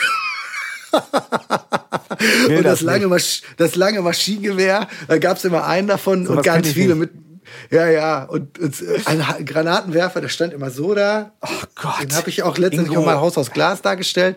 Ja, ich sag's dir, das sind, Ja. das sind diese kleinen Soldaten. Wenigstens Und ehrlich, ja. ja, so, und der hatte halt dieses Fernglas. Den gibt's ganz selten nur. Den habe ich dann gefunden. Den Typ mit dem Fernglas, diesen Auskundschafter. Und ich habe mir gedacht, das ist ein Soldat, der, der, der den, den Weg zurücksucht. Aus dem Krieg zurück. Nach Hause. Ja? Oh ja. Und ähm, wir sind alles keine Soldaten. Wir haben alle keinen Krieg erlebt. Wir haben, wir haben auch alle nicht erlebt, was der Klimawandel mit uns veranstalten wird. Ne? Wir müssen eigentlich sein wie Soldaten, die aus dem Krieg zurückkommen. Ja. Wir müssen eine Erfahrung antizipieren, die wir noch nicht hatten. Ob das Da Krieg ist oder ob das, ob das der Klimawandel ist. Wir müssen verstehen, was da wirklich passiert, weil unsere Herzen, unser, Emotio unser, äh, unser emotionales Gerüst das ähm, gar nicht so leicht antizipiert, außer wenn wir uns, wenn wir das uns nicht damit auseinandersetzen, weil du weißt, dass du sterben musst, aber ich auch. Macht mir das jetzt, kriege ich jetzt gerade irgendwie ähm, einen höheren Puls deswegen? Nee. Alles easy. Ich kann an der Theke über den Tod reden, als ob das irgendwie die leichteste Sache der Welt wäre. Aber wenn mir ein Arzt morgen sagen würde, du hast noch drei Monate, da wird mir aber ganz schön der Stift gehen. Was ist der Unterschied zwischen drei Monate und dem Schicksal, morgen von einem Auto überfallen zu, überfahren zu werden? Ist die eine Frage. Und die andere Frage, was ist der Unterschied zwischen drei Monate, äh, hast du noch, dann stirbst du an, an Krebs oder so, oder im besten Falle habe ich noch 40 Jahre oder so. Dann mhm. stirbst du auch. Aber das ist alles noch so lang hin. Und genauso ist es mit diesem Klimawandel, mit dieser Geschichte ähm, ab. Wir, wir, können das eben nicht so leicht antizipieren, aber wir müssen es. Wir müssen es. Und wer es kann, sind die, die wirklich davon richtig betroffen sind, und das ist die Jugend. Und deswegen mhm. ist das, was Greta äh, Thunberg da gemacht hat, die klarste, und heftigste Aussage, die die Jugend treffen konnte. Ja. Wozu soll ich noch zur Schule gehen, wenn ich keine Zukunft habe? Mhm. Das ist so das auf den Punkt so stark, gebracht, ja. die Geschichte. Deswegen ist das auch so, hat das auch so durchgeschlagen, weil dieser eine Satz ist der beste Refrain, den ein Musiker hätte schreiben können. Das ist, mhm. ähm, das macht alles klar. Das, das hat der Jugend gezeigt. Okay, ich muss immer in eine Schule gehen für meine Zukunft und dann sollte ich mich mhm. fragen, was ich mal werde. Und okay, aber wenn ich keine, wenn diese Zukunft einfach schneller vorbei ist als die Wissenschaftler vor, die, die sind doch ständig dabei, ähm, die, ähm, die Bedrohung heranzuholen. So. Und das machen die nicht aus Spaß. Also, ja, und das, was es als an, an, an Angst auslöst bei uns, die wir einfach ja. sagen, so, okay, was hätte ich denn, beziehungsweise ich, habe, ich, habe, ich werde alt und die Kinder müssen dann irgendwo, sollen sich äh, bitte doch äh, etwas auf, aufbauen können, was wirklich komplett ihren ihren Werten, ihrer Überzeugung oder ihren Talenten entspricht. So und geht das denn überhaupt ja. noch? Und ja. äh, ich meine, was ich dann eben dazu beitragen kann, ist ähm, ja einfach äh, sie im besten Fall, äh, indem ich es vorlebe, indem ich es irgendwie ja ohne mit der Gießkanne drauf zu kippen, irgendwie aufzeige, ja, genau. ja vorzeige, zu, zu sagen, ey, reagiere auf die Dinge. Und wir werden jetzt, so wie wir alt werden, werden wir halt ja. nach und nach merken, das ist trockener, das ist äh, die Extreme auch hier bei uns in Deutschland äh, klimamäßig, ja. wettermäßig anders werden. Darauf zu reagieren und in sich ja. in irgendeiner Weise eine, eine, eine, eine, eine Stärke für sich, aber auch Empathie für den anderen als völlig selbstverständlich einfach zu implementieren. Ähm, was vor allen Dingen auch damit einhergehen muss, zu sagen, so wie wird denn wie werden sie darauf vorbereitet? Das ist einfach, dass wirklich jede Form von Inklusion, Integration, das Normalste, äh, das Normalste der Welt sein wird und auch irgendwie muss. Ähm, und ja, ja ich äh, wiederhole mich da sehr, weil ich da im Moment auch so viel mit, mit Freunden drüber diskutiere. So, was mhm. ist die, was ist die, was ist unsere Definition oder kann nur von mir sprechen, die Definition von Luxus. Wenn ich das begleiten kann und wenn ich das in irgendeiner Weise unterstützen kann, vielleicht sogar monetär, weil ich sagen kann, hey, ich kann dir ermöglichen, äh, woanders hinzugehen und ein Startkapital irgendwo zu haben, in einem anderen Land oder dort, wo du wirklich dein, deiner Leidenschaft nachgehen kannst, deinem Beitrag, deinem Sinn irgendwie nachgehen kannst, dann ist das wirklich die purste Definition von Luxus. Also das jetzt noch möglichst lange mit wachem Geist, den ich mir hoffentlich da irgendwie noch bewahren werde, doch äh, mitzugestalten, mit, mitzuhelfen. Ja, total. Und äh, ich glaube, dass eins der wichtigsten, wichtigsten Gedanken ist halt, ähm, da denke ich eben zurzeit, wie schon gesagt, viel drüber nach, ist Optimismus. Also mhm. handlungsfähig zu bleiben. Ja. Ja, egal genau. wie die Chancen stehen. Weil, wenn du jemanden fragst, einer Theke mittlerweile, was glaubst du, schafft die Menschheit die Kurve? Du hörst immer mehr, immer mehr. Ich hab, ich tue das schon sehr lange. Leider gehe ich nicht mehr so viel in eine, The äh, in eine Kneipe, auch mhm. Corona bedingt, und ich trinke halt kaum noch Alkohol, was eine weise Entscheidung war. Mhm. Aber ähm, äh, ich gehe trotzdem noch gerne in eine Kneipe. Es geht, äh, ich kann super Nächte auch mit, mit alkoholfreiem Weizen verbringen. Das ist ja. tierisch. Aber ich frage Leute schon sehr lange nach, was meinst du? Wie stehen die Chancen? Was kann der Mensch und so? Und früher waren immer noch viele, ach, das schaffen wir. Ähm, und mhm. man hört immer mehr, die Leute, nee, die glauben nicht mehr äh, daran, dass die Menschheit die Kurve kriegt. Und daraus, wie schon gesagt, entsteht irgendwann immer mehr nach mir die Sintflut natürlich, mhm. so. Diesen ganz abgedroschener Spruch, aber der wird ganz neu, äh, wird der in uns gerade installiert, ne? Und, mhm. ähm, äh, und ich habe mir, ich habe mich gefragt, aus welcher Quelle heraus ähm, möchte ich tatsächlich immer also immer noch besser werden. Selbst wenn jetzt, ich wüsste, morgen äh, geht die Welt unter, ja, aufgrund menschlichen Versagens, ja, oder aufgrund eines eines Meteors, der jetzt dann doch zufälligerweise den falschen Weg genommen hat. Ne? Das noch. So, so, sollte, könnte man dann jetzt sagen, ach, dann lasse ich alle Hoffnung fahren und ich, ich scheiß drauf. Ich, ähm, vielleicht sollte man gerade dann nochmal eben beim Eis, das man sich bestellt, den Plastiklöffel weglassen. Nicht, weil der Plastiklöffel das große Übel ist. Die, es gibt andere Dinge, die weitaus größere Probleme äh, machen als die Strohhelme. die Strohhelme sind auch so eine Rückkopplungsgeschichte. Mhm. Leute sagen, ich lasse den Strohhalm weg und dann ist das schon in Ordnung.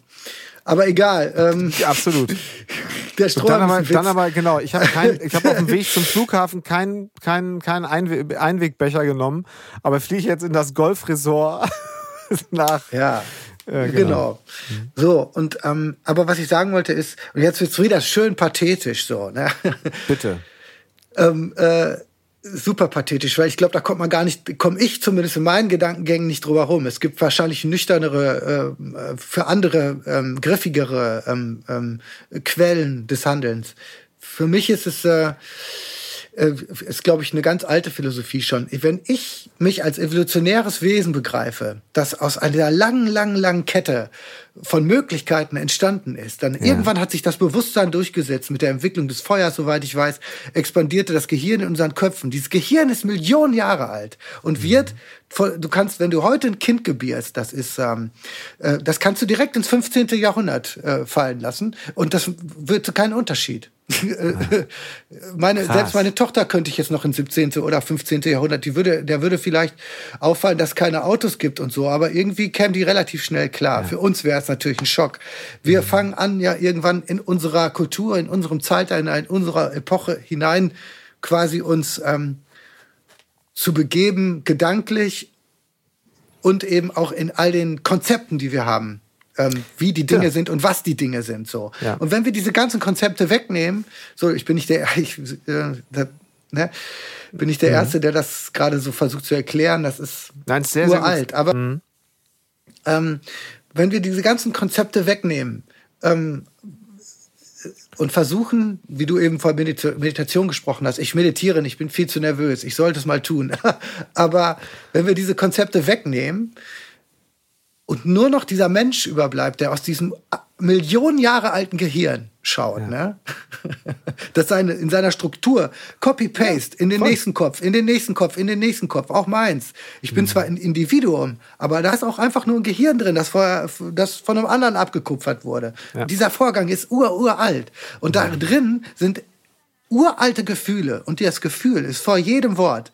Vor jedem Wort steht ein Gefühl. Und wir versuchen mit Worten diese Gefühle zu beschreiben. Und das ist das, was als, als das so ein verzweifeln lässt als Musiker, in diesem, in dieses, durch diesen Pool von, von Gefühlen zu schwimmen und zu versuchen, die richtigen Worte zu finden, um diese, um aus diesem, ähm, äh, ähm, aus diesem Meer heraus eine Art Strömung zu finden, die du beschreibst gerade. Ja. Das ist eine Strömung und die beschreibst du, und das ist dann der Song. Aber das ganze Meer ist natürlich viel mehr als diese eine Strömung. Aber wie auch immer.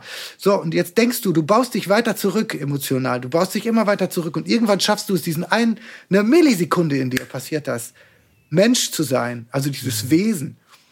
Boah, das ist abgefahren. Wow. Ingo, wir das ist echt so viele, abgefahren. Wir lagen so viele und, Dinge gerade. Und dann, noch, ja. und dann kommt die Quelle heraus, dass es eine, ein unfassbares, ich, ich, ich weiß nicht, ob es ein Geschenk ist oder nicht, weil ich eine, äh, äh, äh, wie nennt man mich, äh, Agnostiker, weil ich nicht weiß, ob das alles Sinn macht oder nicht. Ne? Aber Trotzdem, eins weiß ich, ich bin da. Ob das nur ein Traum ist oder nicht, auch scheißegal. Ich bin da. Mein Handeln hat Konsequenzen. Ob in einer Traumwelt oder in, einer, in der Wirklichkeit. Das ist alles egal. Ich gehe davon aus, dass das die Wirklichkeit ist, wenn ich morgens aufwache. Und ähm, ich glaube nicht, dass das irgendeine Matrix ist. Und, ähm, und ich finde es, ähm, ich bin der was schuldig. Also meine hm. Würde kann ich verteidigen, indem ich nicht ganz immer bescheuerter werde und dass mir das alles scheißegal ist. Ich kämpfe nicht für die Menschen der Zukunft. Ich kämpfe für meine Würde im Jetzt. Wenn die Menschen der Zukunft keine Chance mehr haben, weil wir es verkackt haben, dann brauche ich auch nicht mehr kämpfen. Das resultiert daraus. Du sagtest eben handlungsfähig. Ja. Das finde ich immer das ganz starke handlungsfähig Wort. Das bleiben. jetzt. Wie bleibe ich handlungsfähig? Warum bin ich Optimist? Wie schaffe ich es? Wenn ich, wenn, wenn, wenn der Pessimist gewinnt, weil, weil, weil morgen die Welt untergeht oder weil der, weil die Mächtigen, weil ich keine Macht habe, die Mächtigen dieser Welt, die Öl, Ölfirmen oder, oder keine Ahnung, wenn ich jetzt der, wenn ich jetzt zeigen könnte, Wurscht, Nestle, mhm. Wurscht wenn, wenn wir keine Macht haben und die sich nicht in der Verantwortung sehen, diese Welt vor sich selbst zu retten, als die, die, die größten Kapitalisten dieser Welt, die die größte Entscheidungsmacht haben, ist mir völlig unverständlich, dass die noch so weitermachen. So ein Bolsonaro, wie kann es so einen Menschen überhaupt geben? Aber mhm. egal. Ja, für mich selbst habe ich da, habe ich, habe ich, umso älter ich werde, immer mehr diese Quelle gefunden. Und ich glaube, das ist das ist die, die, das ist die, die Würde, die ich mir beweisen muss vor diesem Sternzelt. Und das ist unglaublich pathetisch und ich werde der Sache bestimmt nicht immer gerecht. Wahrscheinlich werde ich ihr öfter nicht gerecht. Aber jedes Mal, wenn ich es schaffe, dann ist es, ist es mehr, ist es was. Ja, aber das ist wirklich die absolute Basis. Es ist halt einfach runtergebrochen auf genau das. Ähm, äh, wie, wie, du gerade sagst, wie, wie, ein, wie, ein, wie ein Kind auf die Welt kommt und dann leider oder eben häufig die Prägung einsetzt, die ist natürlich die einfach irgendwann verfälscht so und äh, ja. äh, und alles eben an, an, an Ergebnis und Erwartung geknüpft wird. Alles, was ich mache, also wie, wie sagte letztens Lerner Greitemann, den hatte ich im, im, im Podcast, sagte eben diese Umzuhaltung. Irgendwann konditioniert zu werden, immer noch Dinge zu tun, um damit daraus Schön, irgendwas ja, wird. Gut. Und so kommen ja. wir nicht auf die Welt. Die Umzuhaltung oder die so das Haltung. Ähm, ja. Und das finde ich, äh, ja, und ich de denke, das ist, äh, ist, ist die Basis. Und da sind wir auch wieder beim, beim Thema, okay, wie, wie, wie können wir das eben bei unseren, äh, wie können wir da auch gegenseitig aufeinander aufpassen? Ich war mal in Münster. Ja, diese Umzuhaltung ist total schön. Also es ist für mich gerade ein ganz, äh, geht eine super gute Tür auf gerade. mhm. Ja, toll. Ich, man sieht dann, so wie ich rede, ich kann immer nur aus dem, deswegen, kann immer nur aus dem, so aus dem Jetzt heraus äh, ja. sprechen und bin nicht der Belesenste, aber ich, so, so kommen meine Gedanken. Ich will nur sagen, ich erinnere mich gerade an was in Münster. Ich habe mal in Münster ein Konzert gegeben vor McDonald's auf dem der McDonald da, ähm, wie heißt das, der Platz nochmal davor, der große Prinzipalmarkt, ist er das? Nee, ne? Nee, der ist aber nicht, nicht McDonald's. Der Prinzipalmarkt. Du meinst da an der Ludgeri, an der Ludgeri-Straße? Wo es reingeht ja, in die Fußgängerzone. Ein, genau, genau, da war äh, eine Bühne genau. aufgebaut. Da hatte ich ein Konzert gegeben und da gibt's auch noch ein Foto. So und da, war da waren immer so Stadtfestbühnen, da habe ich auch Da waren so Stadtfestbühnen. Ja, genau. Und da habe ich äh, sehr, sehr, da habe ich noch, da war ich der Meinung, dass man wenigstens eine Flasche Rotwein getrunken hat, bevor man eine Bühne betreten darf und äh, und am Metal gemacht und und dann noch eine auf der Bühne und dann noch eine nach der Bühne. Ach genau. Gott. Wahnsinn. Ja, Was, äh, also ich, ja. meine Eltern waren da und die fanden das Konzert auch recht seltsam, äh, äh, aus Gründen, die ich heute gut verstehen kann. Aber auf jeden Fall ähm, war da so ein Obdachloser und ähm, der, der hatte, der war irgendwie in sich besonders und der hat Gedichte verteilt. Der hat Gedichte aufgeschrieben und hat die verteilt. So auf dem, mit, mit dem Kuli. Und dann konnten die Leute ihm dafür Geld geben. Und dann habe ich, ich weiß nicht mehr, was auf dem Gedicht stand. Ich habe keine Ahnung. Also ich weiß, auf dem Gedicht stand, also auf dem Zettel stand, ich kenne das Gedicht nicht mehr. Das habe ich leider auch nicht mehr. Ich weiß nur, dass ich dann zurückgegangen bin zu dem und habe ihn gefragt, ob ich daraus einen Liedtext machen darf. Das ist so toll. Kann ich daraus einen Song machen? Und da hat er mich ausgemeckert. er hat ja. mich stramm stehen lassen. Da kann ich mich noch so dran erinnern. Und er sagt, genau das ist das Problem. Ich habe es nicht verstanden. Heute verstehe ich es. Ich war damals so welpenmäßig gut gelaunt und alle, alle lieben sich. Und ich habe mir gar nicht, warum der mich so anscheißt. Ja. Ich habe gedacht, der freut sich, dass ich, großer Ingo, ja, jetzt zu ihm komme und aus seinen Gedichten Text machen möchte. Ne? Spannend, ja. Der war einfach ein paar Schritte weiter als ich in der Birne. Und äh, der hat mir dann gesagt, weil ihr aus allem immer etwas machen müsst, um einen Mehrwert zu haben. Nimm doch die Dinge mal einfach als das, was sie sind und nimm sie mit in dein Nichts hinein, in dein Dasein, ohne daraus noch mehr zu machen. Ingo, wie krass ist das? Und, und, Alter, wenn du das auf einen Buchrücken drücken, drücken würdest. Ey, wenn du das auf einen Buchrücken drücken würdest so und würdest das als Ratgeber gerade in die Thalia Buchhandlung, dann wäre es wahrscheinlich Platz ja. eins, Platz eins in den äh, Wir leben überhaupt nicht mehr für uns selbst. Wir leben gar nicht mehr für uns selbst. Wir fragen uns alle immer mehr, was kann ich aus meiner qualitativen ähm, äh, äh, Lebensempfindung, die ich gerade gemacht habe, was kann ich daraus machen? Ob das das Bild ist, äh, der Sonnenuntergang, den ich poste oder so. Ich bin überhaupt nicht mehr bei mir. Daneben ist so eine Art von A&R, daneben ist so eine Art von Marketing-Typ, ähm, der, der fragt, mit welchem Urlaubsbild kann ich denn jetzt noch meine, die Leute zu Hause nerven? so ungefähr. Gibt ja viele Leute, die keine Urlaubsbilder mehr senden, weil ja, sie mittlerweile auch auf den Trichter gekommen ist, dass es die Leute vielleicht nerven könnte. Es ist so schön hier, mein Magic Place ja, aber Ingo, was, was, was, was lernen wir einfach, daraus? Es passt ja. einfach, es passt einfach nicht zu dir. So, und deswegen machst du es halt nicht. Was ja. aber, finde ich, zu dir passt, äh, ist, ähm, Fußball. Nee, ach nee, nee, nee Musik. ich will nur sagen, das, das, sind, das sind total spannende Gedanken so, ne? Und ich werde ja. denen auch nicht immer gerecht. Aber das ist eben so. Wir können gewisse Dinge wissen, wir können sie, wir können, und es dauert, jeder braucht seine Zeit, um diese, diese, diese Gedanken, wenn man mal in so eine ein Moment geraten ist, wo man das Gefühl hat, äh, äh, dass man einen Groschen gefallen ist, dann heißt das auch nicht, dass wir das alles sofort im Leben umsetzen können und da die Gurus sind oder so, Nein. sondern sondern das sind Sachen, darüber unterhalten wir beide uns jetzt eben gerade. Und das sind einfach auch so, ja, Hinweisschilder, die wir ganz oft, äh, wo wir ganz oft hingucken müssen, damit wir unser Leben Stück für Stück verändern. Und so viel Zeit haben wir nicht mehr. Und deswegen ist ja halt und eben Hinweisschilder, an denen wir vielleicht hundertmal vorbeigefahren sind und und beim 101 Mal merken, warte mal, da stand immer so ein Schild. Warum habe ich das denn nie gesehen? Jetzt habe ich es aber gesehen. Ab jetzt werde ich hier langsamer fahren und ich kann einfach mhm. wahnsinnig entweder vielleicht auf der einen Seite froh sein, dass noch nie was passiert ist und jetzt werde ja. ich alles dafür tun, ja, was sowieso, in meiner. Macht steht, dass nichts passiert. Also mhm. weil wieder handlungsfähig bleiben. Und ich denke, das ist ja. eben auch was, wenn wir noch eine zweite Podcast-Folge machen, die machen wir ja im Sommer mit Waldkonzert zusammen, haben wir ja gerade schon gesagt, dann ja. werden wir wahrscheinlich auch nochmal darüber sprechen, was es heißt, irgendwie kulturschaffend, äh, im, im, also ganzheitlich, was, was, was alle beteiligten Branchen angeht, äh, äh handlungsfähig zu bleiben. Das haben wir heute nicht wirklich äh, in der Form behandelt, aber ich glaube, es ist ableitbar aus all dem, was wir mhm. sonst gerade ja. gesagt haben. Ja. Und das ist das, was mir Mut gegeben hat, so dass man also in allen Gesprächen, in Büchern und in Vorträgen, die ich in diesem Jahr gehört habe, wo ich gedacht habe, okay, was ist denn das, wo ich äh, für mich etwas rausziehen kann? Und ich ziehe sehr viel aus dem Gespräch mit dir heute, aus deinem, aus dem, was du uns heute geschenkt hast. Äh, wie, wie kann denn da sich der Kreis schließen, dass ich einfach merke, äh, aus diesem Bewusstsein heraus kann ich dann Sachen verändern, weil ich sie einfach wahrgenommen habe. Ich muss sie nicht zu 100% verste verstanden haben, äh, wissenschaftlich, aber ich muss einfach verstanden haben, ja. was sie mit mir machen und was, was mein Beitrag sein kann, äh, äh sie, sie, sie aktiv mitzugestalten ab jetzt oder äh, ja, eben einfach es an mir vorbeiziehen zu lassen. Dafür, ja, wie du sagst, haben wir, haben wir eben keine Zeit mehr. Gibt mir immer wieder Mut zu denken, okay, alles klar, das das, äh, ich habe ich hab ich, ich hab ein bisschen mehr vom großen Ganzen verstanden. So, dafür danke ich dir sehr. Das war äh, ein, ja, ein, äh, wir haben. Ich könnte noch, ich könnte noch stundenlang weiterreden.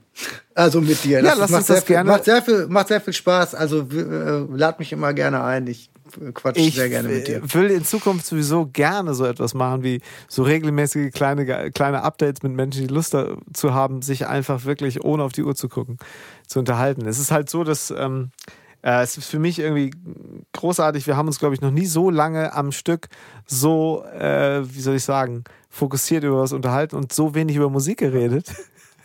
Aber auch da, das große ja, ja, nee. hat alles miteinander zu tun. So wie sagt Gandalf, ein Zauberer kommt nie zu spät oder zu früh, ein Zauberer kommt immer genau zur richtigen Zeit.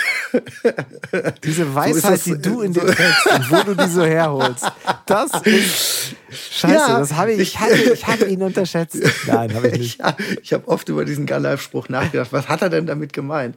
Aber umso älter ich werde, umso besser verstehe ich das. Aber das ist genau was haben, wir haben eigentlich, wenn wir beide uns getroffen haben, wenn wir äh, ein bisschen über Musik geredet und über ein bisschen über Business und so, ne?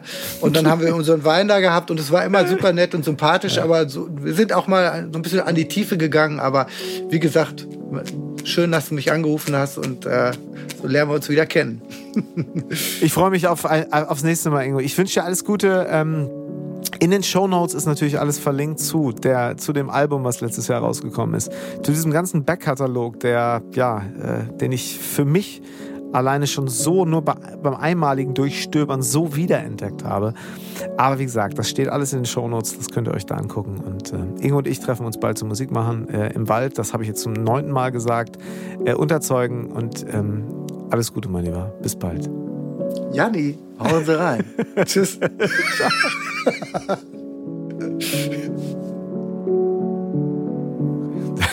Das war drei Fragen von Elvis. Heute mit Ingo Pohlmann. Ich bin total geplättet von diesem Typen. Ähm, das war ich irgendwie schon immer und ähm, wie ich schon jetzt mehrfach bemerkte, es ist, äh, ist verrückt, wenn man jemanden wieder trifft und ähm, Dinge wiederentdeckt, vielleicht auch neu entdeckt und äh, merkt, ach ja, das macht das Ganze so besonders. Und ähm, ich habe vor, bevor das so losging, mit dieser Pandemie haben wir nochmal einen Auftritt gemeinsam mit, mit Henning und ganz vielen anderen tollen Menschen MusikerInnen zu Weihnachten gespielt. Und dann saß da auf der Bühne und mein Freund Benny sagte immer, ey, mit diesem Pohlmann, das ist, dann sitzt du neben dem und dann fängt er da an zu singen und du denkst vorher, ja, das kennst du ja schon so ein bisschen. Und dann haut er, das ist anders dann. Alles irgendwie anders, wenn der dann so loslegt. Ähm, ja, wir haben Umwege genommen in diesem Gespräch, in dieser Podcast-Folge. Wir haben uns, äh, glaube ich, immer wieder ganz gut auf den, auf den Weg zurückgefunden. Und ich habe ganz viel mitgenommen aus dieser Folge. Und ja, wenn ihr es noch nicht tut, schaut rein in die Social-Media-Kanäle von, von Pohlmann. Ähm, und hört vor allen Dingen in seine Alben rein. Kauft sie euch oder streamt sie oder wie das halt heute so ist. Aber nehmt sie auf, nehmt sie mit äh, an, an Orte, äh, nehmt euch Zeit. Ich habe es zumindest gemacht und habe auch da ganz viel Neues, bewährtes, heimeliges und äh, Besonderes entdeckt. Ich würde mich total freuen, wenn ihr Lust habt, diesen Podcast eine kleine Bewertung bei iTunes zu geben. Ihr wisst ja, das hilft immer so ein bisschen. Ich freue mich aber vor allen Dingen eure, eure Kritik, eure Anregungen und Ideen unter drei Fragen@janlöchel.de. Und ähm, wenn ihr Lust habt, ja, erzählt euren Freunden davon. Aber so oder so sehen wir uns, hören wir uns wieder, wenn es heißt drei Fragen von Alice.